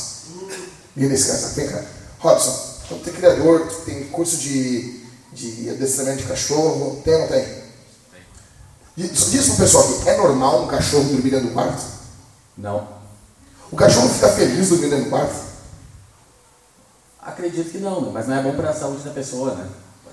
Por quê? Porque pode pegar alguns vermes, principalmente vermes, né? Pode gerar várias coisas. Você quer fazer sexo no meio dos vermes? Não, né? Então tira os cachorros, os gatos de dentro do quarto. É, é o correto, né, Robson? Obrigado. Beleza, então a semana você vai tirar dentro do quarto. Terceira coisa que você vai tirar dentro do quarto, a TV aberta. Você não vai ter o Datena no teu quarto. O Faustão. Não, não dá. Você pode ter uma, se você tem uma televisão, se ela é smart, ou se ela tem um, um conectorzinho do, dos haitianos smart, beleza, tu tá vendo, vê um Netflix com a tua mulher, alguma coisa mas não vai ter TV aberta. Vai, vai tirar a antena do quarto. Você não vai ver, não vai ver a Maria do Bairro no quarto. Mas ajuda a antena. Ô, ajuda aí, meu, ajuda aí. Tá bom? O que, que você vai tirar do quarto? Bagunça. Cara, tem quarto que é muito bagunçado, velho. Ai, mas eu não dou conta, né? Eu não sei. Nem tudo é simples. O que, que, eu faço, pastor, se eu não dou conta? Dê, dê conta. A vida, ela é difícil. É muito difícil. Então, gente, deixa eu explicar uma coisa para vocês. Eu assumi o púlpito ontem podre. Eu tinha duas pregações para pregar ontem. Ah, pregar é barbada, porque tu nunca pregou. Eu comecei a pregar uma igreja, a igreja tinha assim, um local para mais de 800 pessoas. Eu peguei o microfone e dei um pau no microfone na hora. Larguei, larguei o microfone e comecei a gritar no meio deles. Detonei minha voz. Metade do sermão foi só gritando. E depois eu vi aqueles caras com medo. Ah, meu, tua voz deu medo na gente, né? Eu estava cansado. Eu ia falar, falar, falar. Depois eu ia descansar. Eu descansei 15 minutos. Eu falei, falei, falei. Eu peguei dois sermões de uma hora e meia. Eu já não aguentava mais. No final tem que atender as pessoas, orar, fazer. Ah, mas isso é muito legal. Claro, nas primeiras vezes é legal, mas depois tu não aguenta mais. Eu desenvolvi uma técnica, como, como lá na Egea falar com o Daniel. Cara, quando veio tinha 30 loucos para falar, e eu desenvolvi uma técnica, como, como fazer a fila andar da oração. Falava com o cara, o cara dizia assim, ah, pastor, eu estou passando por tal coisa, não sei o quê. Daí tu, tá bom. Aí dava um conselho, e quando ele ia vir falar uma outra coisa, qual é teu nome? Ele dizia, meu nome é Florisbaldo. Aí tu, amém. Senhor, abençoa. Quando tu ora para a pessoa, ela entende, hum, acabou. Só que tinha uns caras que são ralados. Termina a oração e diz, amém. Pastor, então. então assim, cara, se tu fica num aconselhamento três horas falando com as pessoas, mas não adianta, tem que fazer a vida, ela é difícil. Pra, depois do Éden, todo trabalho é ralado. Se tu vai, não, vou trabalhar. Michael, ah, Michael, a vida do Michael é barrada. A vida do Michael é bater foto. Vida do Michael. Imagina que o Michael já não ouviu de discussão de noivo. Será que eles discutem? Será, Michael? Na sessão de foto? Imagina, eu falei pro Michael, ah, Michael, eu fiquei 22 horas acordado. Michael, eu, eu sei bem o que é isso. Eu pensei, ah, pior, né? Fotógrafo se ferra, né? Mas na verdade não é fotógrafo, todo mundo se ferra aqui. Porque nós estamos do lado, do, do lado leste do Éden. Então assim, minha irmã, você vai colocar. Você vai ajeitar, a bagunça do quarto. Não quero saber. Acabou. Acabou. Você vai dar um jeito. Meu irmão, ajuda a tua mulher. Tirou do lugar, bota de novo. Nós estamos, nós estamos lá em casa com um negócio assim. Eu tirei um negócio do lugar, se eu não botei, a maioria das vezes eu esqueço. Eu pego, pelo menos eu falo para a mulher, eu estou errado, eu estou errado. Eu vou aplacando a ira dela, eu vou fazendo sacrifícios enquanto ela vem vindo. Eu vou matando assim, pombinhas assim, para aplacar a ira da minha mulher. E dela chega no quarto e fala assim, calma, desculpa, desculpa. Eu vou mudar. Então se ajuda a tua, a tua mulher, ajuda. Remova a poeira do quarto. Não dá para um homem e uma mulher ficar fazer um ato sexual deslumbrante, espirrando em cima do outro, rei desgraçado, não dá.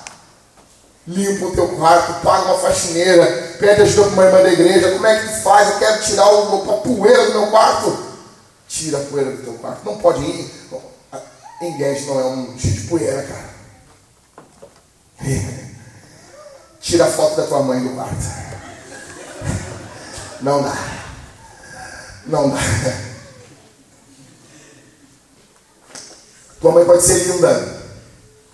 Vocês não vão ficar fazendo mumuzinho olhando para foto da mãe, né? Por favor. Tá bom? Você vai tirar essa semana? Amém ou não amém? O que, que você vai colocar no quarto então? Tirou algumas coisas, tem que colocar outras. Primeiro que você vai colocar almofadas. Ah, mas é caro. Não, cadê a Suzana? Suzana, no Zafari está quantas almofadas, Suzana? 11,50. Toda ida ao Zafari da mulher quer comprar uma almofada. Por quê? Ah, amor, é baratinho, 11,50. Amor, mas essa é a décima quinta, amor. Assim eu vou à falência. Então o que acontece? Uma vez por mês, tu compra uma almofada. Duas. Você vai ter uma almofada no teu quarto. Tá bom? Tu quer, cara, tu tem que ter a cama do Salomão. Ah, mano, tu não vai ter a cama do Salomão do dia para noite. Mas tu vai montando ela. Então, cara, vai no, o Zafre agora está o amartizado. Vocês notaram esse Zafre? Agora tem caixa, o, o, o Zafre deu uma. Ficou meio big shop assim. Entendeu? Eles querem atrair a galera. Então tu vai lá, tu vai encontrar. Meu, 14 pila um almofado. 11 pila. Segundo que tu tem que ter, tem que ter um tocador de música. Pode ser, cara, pode ser. Compra uma caixinha. Não, não um celularzinho com as músicas de abelha. Não, compra uma caixinha. Ou então o som da televisão, se ele conecta com música. Vai ter que ter um tocador de música. Tá bom? Para tocar uma Cassiane. Pô, a gente cantou Cassiane hoje aqui. Terceira coisa que tem que ter: bons lençóis. Bom lençol é caro, então tu vai juntar, não vai comprar todas todo mês. O que tu vai fazer? De seis em seis meses compra um lençol. Junta o dinheiro, compra. Não, esse lençol aqui é o lençol do crime. O cara tem que ter um lençol. Falei pra minha esposa, não, você tem que ter um lençol. Um, um lençol de cetim. Não, um. Mas se mata, você não consegue comprar um. Um! Um! Um! Um! Um! Um! um. Tem que ter. Tá bom? O que, que você tem que ter, cara? Você tem que ter uma cama que, que queira que você fique na cama. Eu aprendi com meu pai que tem duas coisas que tem que investir na vida. Uma coisa é cama. Porque tu passa um terço da tua vida em cima dela. É bastante. Tá bom? A segunda coisa é água, que é uma coisa que tu bebe muito, que tu usa muito, teu corpo é composto de água. Então são duas coisas muito importantes na vida do ser humano: uma cama e boa água. E a gente não dá bola para isso. Ah, dorme em qualquer lugar. Ah, então é o seguinte, tá vendo que tá complicado? Tenta. Pesquisa, vai naqueles caras com aquelas roupas de médico no shopping. Faz um. Vê lá, cara. Faz um orçamento. Tá bom? Travesseiros da NASA, não precisa da NASA.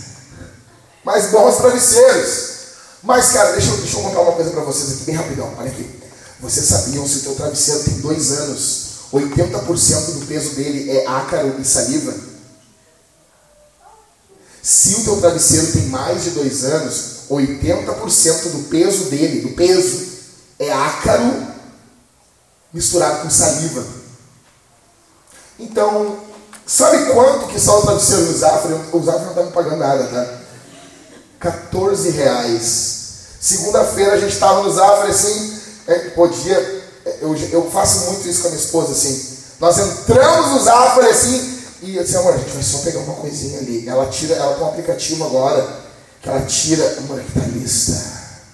Daí eu digo, é rancho, é rancho. Se um dia você estiver comigo eu falar isso, é rancho. É um código nosso, assim, de provocação, provocaçãozinha entre nações. Sabe, quando o, o, os Estados Unidos começa a provocar a Rússia, e a Rússia provoca, então, é rancho.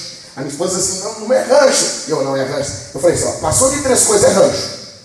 Daí eu digo, pô, tu me trouxe para fazer rancho aqui, tu me enganou, tu me trouxe aqui para comprar um chocolate. Eu chego aqui, é rancho, é isso. Daí a minha esposa pegou dois, dois, dois travesseiros. Amor, nosso travesseiro não dá mais, amor.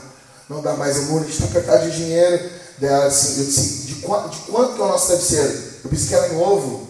Daí ela disse, não, amor, nosso travesseiro é velho. Daí eu me lembrei desse negócio que eu pesquisei. Eu, ah, cara, eu estou dormindo em cima do Guspe e do Zaca. Daí a minha esposa, não, compramos um hoje, compramos outro outro dia. É verdade, 14 reais. Eu já mandei uma fatia de pizza. Uma fatia de pizza da Domino's está 15 no aeroporto. Eu passei, olhei fiz, hum, e fui. Não comprei porque eu já tinha comprado um travesseiro. Então, você vai comprar um travesseiro por mês. Um travesseiro a cada dois meses, pega sete reais no mês, sete no outro, olha para sua esposa e diz, estamos montando o nosso Menguete. Está lá e compra um travesseiro no Zafari. Só que ele é muito alto, mas na minha cabeça é bom que daí, né?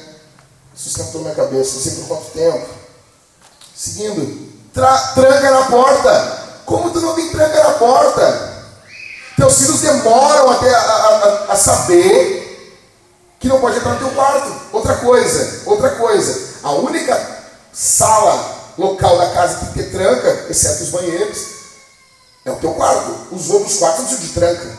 Tem que ter acesso ao quarto dos teus filhos. Mas isso é vela perfumada. Compra umas velas perfumadas. Cuida para não botar fogo, por favor.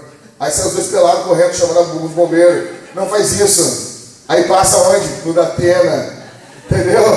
Por favor, isso aqui, os dois, os dois. Imagina assim, o rádio sobre cima, todo queimado, com a cara toda queimada, assim, assim, dando entrevista. Isso aí foi o nosso pastor que deu. Por favor, gente, não vaza isso. Não precisa ser um quarto assim, isso é um quarto, um sonho, né? Mas assim, queira uma iluminaçãozinha abaixo do teu quarto, compra um abajur. No Marketplace, pode ver com o Daniel. No Marketplace, Tu encontra por 40 reais um abajur. 40 reais. A minha esposa encontrou 50 reais, dois é, abajures, eu não sei, abajur. Dois abajures. É como é que é? Fala. É abajures?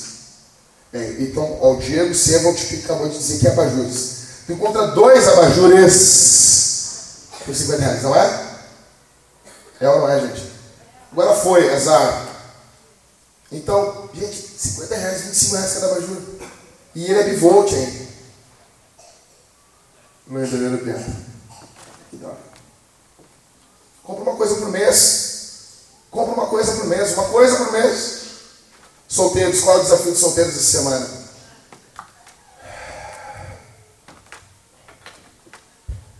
Você vai cuidar de uma criança, de algum casal aqui da igreja, para que esse casal possa sair. Principalmente se for do teu GC. Outro GC. Você vai se colocar à disposição e você vai exercer a sua paternidade e a sua maternidade. E deixa eu dizer uma coisa, não é engraçado não saber cuidar de criança. Tem muita guria que acha isso engraçadinho, sabe?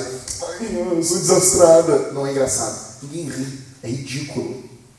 É ridículo uma mulher não saber pegar uma criança. É ridículo um rapaz não, não saber pegar uma criança. É ridículo, não é engraçado. Ninguém ri, não, não é espirituoso. Não é. Tá bom? Mulheres, encerrando, usem vela. E quando vocês acender, acendam uma a uma, vai orando, vai orando. Senhor, acende o nosso casamento. Vai, quando tu preparar o teu quarto, tu pode fazer isso em oração. Orar pelo teu marido, orar pela tua vida, orar pela que Deus aumente a paixão de vocês. Orar para que tu seja um, um, um, um para o teu marido, um, um oásis, para que ele seja para ti. Homens, compre então uma garrafa com óleo de banho essa semana, ou massagem para tua esposa. Faz algo, escolha uma noite dessa semana para cuidar da tua esposa. Lava a louça, coloca as crianças para dormir, Deixa a tua esposa um pouquinho em off. Eu encerro dizendo para vocês em 30 segundos. Jesus Cristo veio ao mundo, nasceu, viveu e morreu. E ele ressuscitou. Por quê? Para que nós tivéssemos descanso. Hebreus vai dizer que nós temos um descanso eterno. Tá bom? Isso que ocorre no casamento é um eco do Evangelho. Amantes servidores, eles vão procurar fazer o amor sexual um lugar de refresco para o seu marido e a sua esposa. Amantes egoístas, eles vão ver o seu relacionamento sexual como um lugar de satisfazer o próprio desejo apenas. Vou chamar minha esposa aqui. Nós vamos responder algumas perguntas para vocês. Consegue chegar aqui?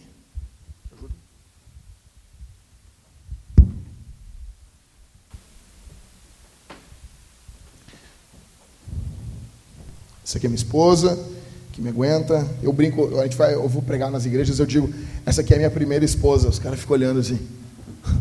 Teve graça, né, amor? Não. Não tem. Senta aqui, meu amor. Então nós vamos responder algumas perguntas e vamos lá. Primeira pergunta.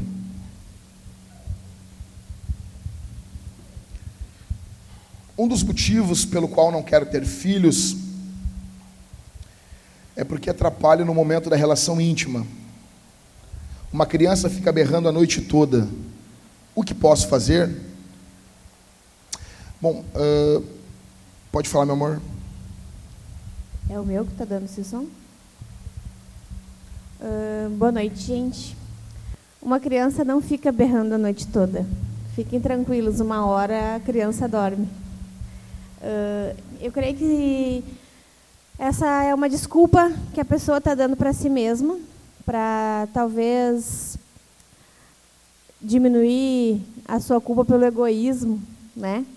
Porque ainda que uma criança, a gente estava pensando, né, sobre isso, ainda que uma criança, digamos que nasça um bebê que tenha cólica, que pode acontecer, e aí essa criança uh, vai chorar, mas vai chorar um, dois, três meses no máximo, e isso vai passar. Uma criança não tem cólica a vida inteira. E ainda que seja uma criança que chore, que não durma bem à noite, uma hora ela vai dormir. Ela tem que dormir. Se ela não dormir de noite, ela vai dormir de dia. Então, isso é uma provavelmente sonda seu coração, porque isso é uma desculpa para o seu pecado de egoísmo, de não querer se dedicar, se sacrificar, porque maternidade e paternidade tem a ver com sacrifício. Mas é um pequeno sacrifício num momento muito curto para uma vida cheia de bênçãos. Não usa isso como desculpa para não ter filhos, não usa isso como desculpa para não se dedicar à relação íntima com seu marido. Uma criança não fica acordada a noite inteira. É, e uma outra coisa que eu quero também saber é como que a pessoa sabe que a criança berra a noite toda. Quem disse isso? Uh, uma hora a criança vai ter que dormir. Ela vai dormir, não importa. Todas sabia disso. 100% das crianças dormem uma vez no dia. Sabia disso? Mais de uma vez até, né? É, a criança tem que dormir, não importa. Essa criança berrou demais, mas em algum momento o sono ganhou dela. E uma outra coisa, sabia que a cólica passa em algum momento? Eu tenho uma prova aqui, nenhum de vocês está com cólica infantil. Vocês estão sem cólica. Ou seja, em algum momento vocês venceram a cólica, tá bom? Então, exatamente, isso é um, uma desculpa, um é egoísmo. Um, é um estereótipo, né, que ficou, que às vezes até as, algumas mães erram em propagar coisas ruins sobre a maternidade, né? É moda. É, virou moda dizer que criança não dorme, que criança é um peso, que criança é um fardo na nossa sociedade. Mas isso não é verdade. Né? Quem disse que a sua criança não vai dormir a noite inteira? Nossa filha é uma prova. Eu, quem conversava comigo antes de eu ganhar bebê, eu sempre imaginava uma criança chorando, que chorasse muito, porque eu tive a experiência com meu primo que ele chorando muito. Eu me lembro do primeiro mês era um caos. A minha filha não chora, tem, ela tem agora tem cinco meses, né? Eu chorava para poder acordar ela quando ela tinha um mês. Era o oposto disso. E hoje quem passa comigo um dia inteiro convive com uma criança que tu não vê ela chorar um dia inteiro. Sabe que uma criança de cinco meses não chorar um dia inteirinho? Então pode ser que você tenha um filho que não chore. É porque as pessoas propagam as coisas ruins, mas não propagam as coisas boas. Né? É uma, é uma sociedade muito egoísta, que propaga coisas ruins a respeito de crianças pequenas. Até porque isso também é interessante, porque isso parece que valoriza o nosso esforço. Né? Nós precisamos uh, ser o foco, né? uma pessoa esforçada. É, é, óbvio que a maternidade e a paternidade não são só coisas legais, mas ela não é esse caos que é propagado hoje em dia aí, pela nossa cultura abortista, nojenta. Próximo. Pensando na autoestima da mulher e do contentamento do cônjuge, é errado a mulher colocar silicone após parar de amamentar? Abre aspas. Quando os seios param de produzir leite e perdem a firmeza? Quer responder? Uh, acho que a pessoa deve primeiro sondar o seu coração. Né? O porquê que ela está tendo esse desejo. Será que é realmente porque necessita disso para maior intimidade no seu casamento? ou porque ela está sendo levada inconscientemente por, por essa, essa, ditadura da perfeição, de não querer envelhecer. Né? As, nós, mulheres, temos que nos cuidar. Uh, existe sempre um meio termo, mas como nós caímos, a nat nossa natureza é caída, a gente sempre tem a tendência a pender a um extremo ou outro. Né? E a vaidade excessiva é uma tentação também. Mas é natural, envelhecer é algo que Deus nos deu. Nós vamos criar rugas, a gravidade vai intervir, vai, vai exercer uh, força sobre o nosso corpo, é inevitável. Sobre todos. Sobre todos, sobre os homens também. Vai dar para perceber mais tarde nos homens, mas vai exercer também. Então, sonda primeiro o seu coração, para ver Eu vejo o homem sorrindo, você tinha que estar tá chorando. tinha que chorar. Os caras ficam rindo. Tem que chorar disso aí, cara, isso é triste. Mas uh, eu, eu diria uma, uma questão aqui também quanto a isso. É o seguinte, Uh, existem casos, eu não queria ser também tão julgador, muitas pessoas julgam, né? Uma mulher que colocar um silicone. A Thalita e eu conhecemos um caso de uma irmã que ela tinha tanta vergonha dos seus seios, ela dizia que os seios dela, eh, eles eram como murchos desde a sua adolescência. Ela estava casada há cinco anos e ela nunca tirou o sutiã na frente do marido. E quando ela colocou o silicone, aquilo foi uma alegria muito grande para ela e para o marido dela foi uma benção no casamento dela. Nós conhecemos uma outra irmã que nós ficamos sabendo depois de um tempo que ela tinha silicone porque ela nunca ficava mostrando os seios. Então, existem mulheres que piram quando botam silicone. Nós conhecemos mulheres assim. Então, o tempo inteiro elas estão batendo aquelas fotos de cima, ridículo, entendeu? Ah, às vezes mulheres mais velhas também que não se dão respeito. Mas existem muitas mulheres que usam isso para o seu marido. E isso é lindo, é lindo, é lindo. O X da questão, como para tudo na vida, é você se perguntar: isso vai ser para a glória de Deus? Se o fim último é a glória de Deus e o bem-estar seu e do seu esposo, coloque. Coloca. Já faz junto uma abdominoplastia. Tô, tô brincando. Já compra umas blusas bem, umas blusas bem decentes Porque ninguém precisa ficar vendo seu silicone, tá? Se ele é pro seu marido. Exatamente. Ah, e sem, sem o período agora da época da praia, tá? Que ridículo. Bom, ah, é carência, né? Olha, pastor, tu acha errado. Não, ninguém quer te ver, cara, por favor. Não é ninguém. Próxima pergunta. Como ajudar uma esposa que não tem desejo sexual pelo fato de ser atormentada pelas lembranças de abusos sexuais que ela sofreu na infância? Então, falei para vocês o testemunho da Ellen. Vai depender, eh, em primeiro lugar, do marido. Nós precisamos de um homem crente, de um homem que ama Jesus. Por isso que é importante, minha irmã, você casar com um homem crente, com um homem que ama o Senhor. Precisamos de um homem crente. Então, a Thalita e eu, nós falamos constantemente. Nós já oramos por quem vai ser o marido da nossa filha. Ah, mas ela é especial. É, claro, não é para vocês, mas para nós ela é, ela é nossa filha. É normal o seu filho ser especial para você, tá bom? Então, nós queremos que uma mulher, eh, cremos que uma mulher precisa de um homem crente. Se ela sofreu abuso sexual, ela precisa de um homem paciente, amoroso, que ama Jesus, que ama ela muito mais do que o seu orgasmo, muito mais. Nós precisamos também de uma mulher que se deixe ser acolhida, se deixe ser abraçada, se deixe ser amada, se deixe ser cuidada. Uma mulher, talvez eu, nós estamos falando aqui, tem mulheres que passaram por isso e estão aqui. Eu quero dizer, minha irmã, você precisa de abraço, você precisa de aconchego, de pastoreio, de cuidado. Mas o que você não precisa é ficar cultivando a tua dor. Porque muitas mulheres cultivam, muitos homens também fazem isso. Nós ficamos cultivando a nossa dor, nós ficamos, colocamos a nossa dor em um local, uh, uh, em um local de destaque na nossa vida, e ali nós ficamos prestando um culto ao nosso passado. Você não precisa disso. Você precisa uh, entender que você não está vivendo aquilo novamente ideal é que, que haja diálogo entre o casal também, que existem mulheres que passaram por isso na infância e os esposos nem sabem, né? Às vezes porque têm vergonha ou se sentem culpadas, elas não abrem essa questão.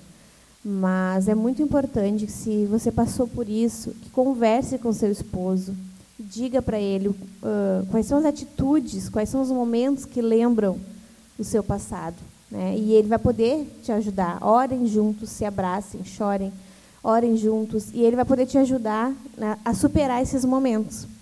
E o principal é que, às vezes, a gente deixa a emoção nos dirigir e não a razão. Né? É lembrar que você não está mais naquela situação. No momento que você está com seu marido, você não está com aquele abusador. Você não é mais uma criança que não pode se defender. Você não está naquele momento triste. E nós respeitamos isso e sabemos que é muito doloroso. Porém, nós temos que fazer é, criticar, criticar duvidar, duvidar, e determinar. E determinar. É, criticar a si mesmo, o seu pensamento, a sua lembrança.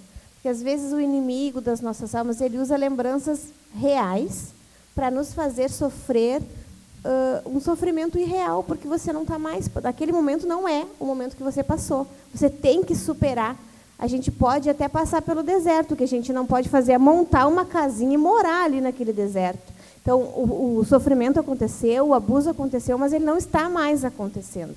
Então, você tem que criticar o seu próprio pensamento, duvidar de, da necessidade de estar sofrendo por aquilo naquele momento e determinar, não na questão uh, neopentecostal, neopentecostal da coisa. Da coisa. Não, não, você, determina nas alturas. Você coloca, você coloca assim, não, eu não estou vivendo isso. Você duvida, você questiona, você confronta esse pensamento e você determina, a partir de hoje eu não vou mais sofrer por isso. É idiota eu ficar relembrando porque eu não estou mais vivendo isso. Determinar para si mesmo, isso. né? Que você não está passando por isso, que você não é mais uma vítima. Isso vai ajudar a E isso a não apenas para questões sexuais, isso para toda todo tipo de sofrimento, tá bom? Próximo. É pecado namorar ao som da playlist da Cavalo Branco 2.0 ao invés da playlist Músicas para Fazer Bebê? Fica à vontade, tá? Deus te abençoe. Tem músicas muito legais ali.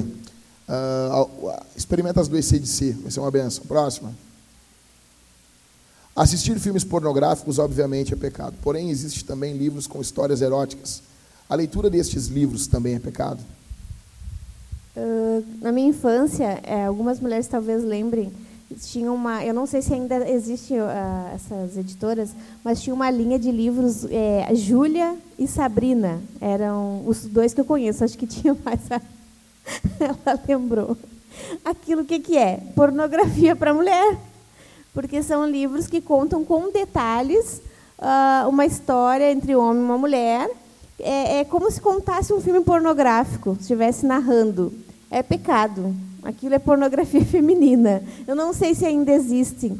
E talvez existem outras literaturas hoje, né? Ah, 50 existem, tons de 50 cinza. tons de cinza, exatamente. É. É, é engraçado, eu conheci uma, uma, uma, moça que era apaixonada por esse livro e, e é, sem noção, eu não sei nem o que dizer. É pecado, é, gente. E ela era crente, né? Ela era crente. Ela abandonou, ficou com 50 tons de cinza. Gente, é... Vai para os 50 tons de inferno. É, é, um, é, um, é pornografia feminina, tá? É pornografia então, ele, disfarçada de romantismo. Então ele com seus braços másculos me abraçou, colocou sua mão. É, é detalhista demais. Extremamente detalhista. E isso atrai muitas mulheres. Isso. Tá bom? É. Próximo. Fechou. Vem. Vamos orar, irmãos. Vamos ficar de pé. Vamos orar nesse momento. Nós vamos responder o sermão. Nós vamos responder esse sermão de três formas. Vamos responder esse sermão cantando. É domingo ainda, dia do Senhor. Não é o teu dia, tá? É o dia do Senhor. Nós vamos cantar. Gente, deixa eu dizer uma coisa. Eu fui numa igreja ontem pregar e os caras cantavam muito alto. Eu, tenho, eu acho que aqui no sul, as nossas igrejas, os cristãos cantam muito baixo. Você tem que cantar alto. O Mateus está cantando aqui. Nós vamos cantar junto com o Mateus. Mateus, o Mateus empolga, nos empolga cantando. Nós vamos cantar junto com ele. Nós vamos louvar o Senhor junto com ele. Depois nós vamos responder esse sermão ofertando, dizimando. Deixa eu dizer uma coisa para vocês. Você vai pegar. Deus deu para você é, é, rendimentos, um trabalho. É Deus que abriu a porta de trabalho para você. Se você ganha bem ou ganha mal, foi Deus que deu esse emprego para você. E Deus deu esse emprego para você contando com uma coisa, escuta contando que você iria usar uma parte desse dinheiro para os propósitos de Deus no mundo. Que você não ia usar esse dinheiro todo com você. Que você não ia chegar aqui e dizer, não, mas as coisas estão difíceis. Não, você não iria ser um consumidor aqui na Vintage. Você iria usar esse dinheiro uma parte dele para a tua comida, para a bebida, para a moradia, para lazer, mas existe uma parte desse dinheiro que é para os propósitos de Deus no mundo. Deus está em missão. E as nossas riquezas, os nossos rendimentos, eles, uma parte deles pertence ao Senhor. Não são nossos. Não coma a semente, não leve para casa. Isso não é seu não, e não com tristeza, oferte, dizime com alegria, com alegria abundante. Gente, os cristãos gastam mais com pizza, com refrigerante no mês do que com dízimos e ofertas. Nós gastamos mais com balas e chiclés durante o ano do que em oferta ao Senhor. Nós precisamos que isso acabe. Nós precisamos ser generosos. Eu estava pregando e, e, eu vendo pessoas tão generosas. Eu, eu, eu disse para o Mateus: Mateus, às vezes nós temos uma crítica tão grande às igrejas neopentecostais, e nós temos mesmo. Só que às vezes nós vemos pessoas tão quebrantadas. Gente, olha aqui. Eu estava pregando para os homens, eu batendo na pornografia. Pensa num cara que estava batendo. Era uma igreja para mais de 800 pessoas. E deu, deu pau no microfone. Eu larguei aquele microfone e eu urrava em cima daquele palco. E eu gritando. E depois acabou, o cara disse para mim assim, me deu até medo ali de ti uma hora ali, pastor. Veja o cara. Eu, que bom, que bom! E eu pregando assim, parecia o King Kong, batendo no peito, pregando, sem microfone. Aí o cara veio todo com medo de largar um microfonezinho assim. Eu peguei, me dá isso aqui. Cara, no final, eu disse assim: Eu não vou chamar ninguém à frente, eu não quero expor você. Veio um cara com mais de 40 anos de idade, um homem já maduro. Ele veio correndo e se atirou na frente do altar. E ele começou a dizer: Eu estou afundado na pornografia. Eu preciso que vocês orem por mim. Na hora da oferta eu vi muita generosidade. Na hora do, de pedidos de oração eu vi muita humilhação. Nós temos que ter mais humildade aqui, meus irmãos. Nós temos que baixar a nossa crista aqui. Nós estamos achando que nós somos a última igreja de Porto Alegre, a última igreja de Jesus. Nós não somos é nada. Nós não somos é nada. Somos orar. Eu creio que você vai ofertar, vai dizimar com fé, com alegria. Você está tendo uma oportunidade. No céu você não vai dizimar e nem ofertar. A oferta ela é no gasofilácio aqui ou lá na frente com a Renata no cartão. Pode ser cartão de débito, crédito, não importa, se é moeda. Tá bom? Não vamos ser, ser idiotas. Ah, eles usam máquina de cartão. Não, cara. Aqui, aqui o dízimo é só com alimento, que nem no Antigo Testamento. Você pode trazer um quilo de aipim. Você vai trazer 10 quilos de, de farinha. Não. É moeda. Tá bom? Tá bom? Amém? Glória a Deus. Nós vamos responder ceando. A ceia é, é um alimento. O que é ceia? É, é, comida, nós comemos, nós estamos comungando. E eu preciso que isso ocorra enquanto você estiver vindo participar da ceia. Você vai caminhar pelo corredor, você vai pegar o pão, você vai mergulhar no vinho ou no suco, vinho, cálice bronze, suco, cálice dourado. Você vai comer e vai beber de Deus. Você vai ser revigorado. Essa semana vai ser uma bênção. Você vai testemunhar de Jesus. Você vai dizer para os seus amigos assim: meu pastor está falando sobre chaves de um casamento feliz. Você vai pregar o evangelho, você vai compartilhar esse sermão sem vergonha. Seja um crente sem vergonha essa semana. Tá bom? Vamos orar? Vamos orar, irmãos. Feche os olhos. Vamos orar com a Thalita. Feche os olhos. Pai, tu tens sido tão maravilhoso, tão bondoso conosco que nos trazer até aqui para aprendermos mais da tua palavra. Muito obrigada. Pai amado, tu és o nosso descanso. Tu és o nosso refúgio, tu és o nosso consolo. Nos ensina, Senhor, a sermos descanso. Nos ensina a sermos Shabá, a sermos um lugar de aconchego para os nossos maridos. Ensina os maridos a serem o refúgio das suas esposas. Deus, transforma nossos corações, transforma nossos lares para Ti transforma nossos relacionamentos, nos ensina a glorificar o teu nome através da nossa convivência. Que o coração do marido se converta à mulher e da mulher ao marido, dos filhos aos pais e dos pais aos filhos. Faz de nós missionários para a tua glória durante esta semana. Que nós possamos levar o teu nome, o teu evangelho, através não só das nossas palavras, mas também do nosso exemplo que aqueles que nos olham possam entender um pouquinho mais do teu relacionamento com a igreja. Nos ensina, Senhor, a amar de forma correta. Tu és maravilhoso conosco. Que essa palavra que aqui aprendemos possa produzir frutos na nossa vida. Recebe a nossa oferta, recebe o nosso louvor, recebe a nossa adoração. Que nós possamos ser um sacrifício, sacrifício vivo e racional para Ti. Em nome do teu filho amado Jesus, nós te agradecemos para o bem da tua igreja e para a tua glória, Senhor. Amém.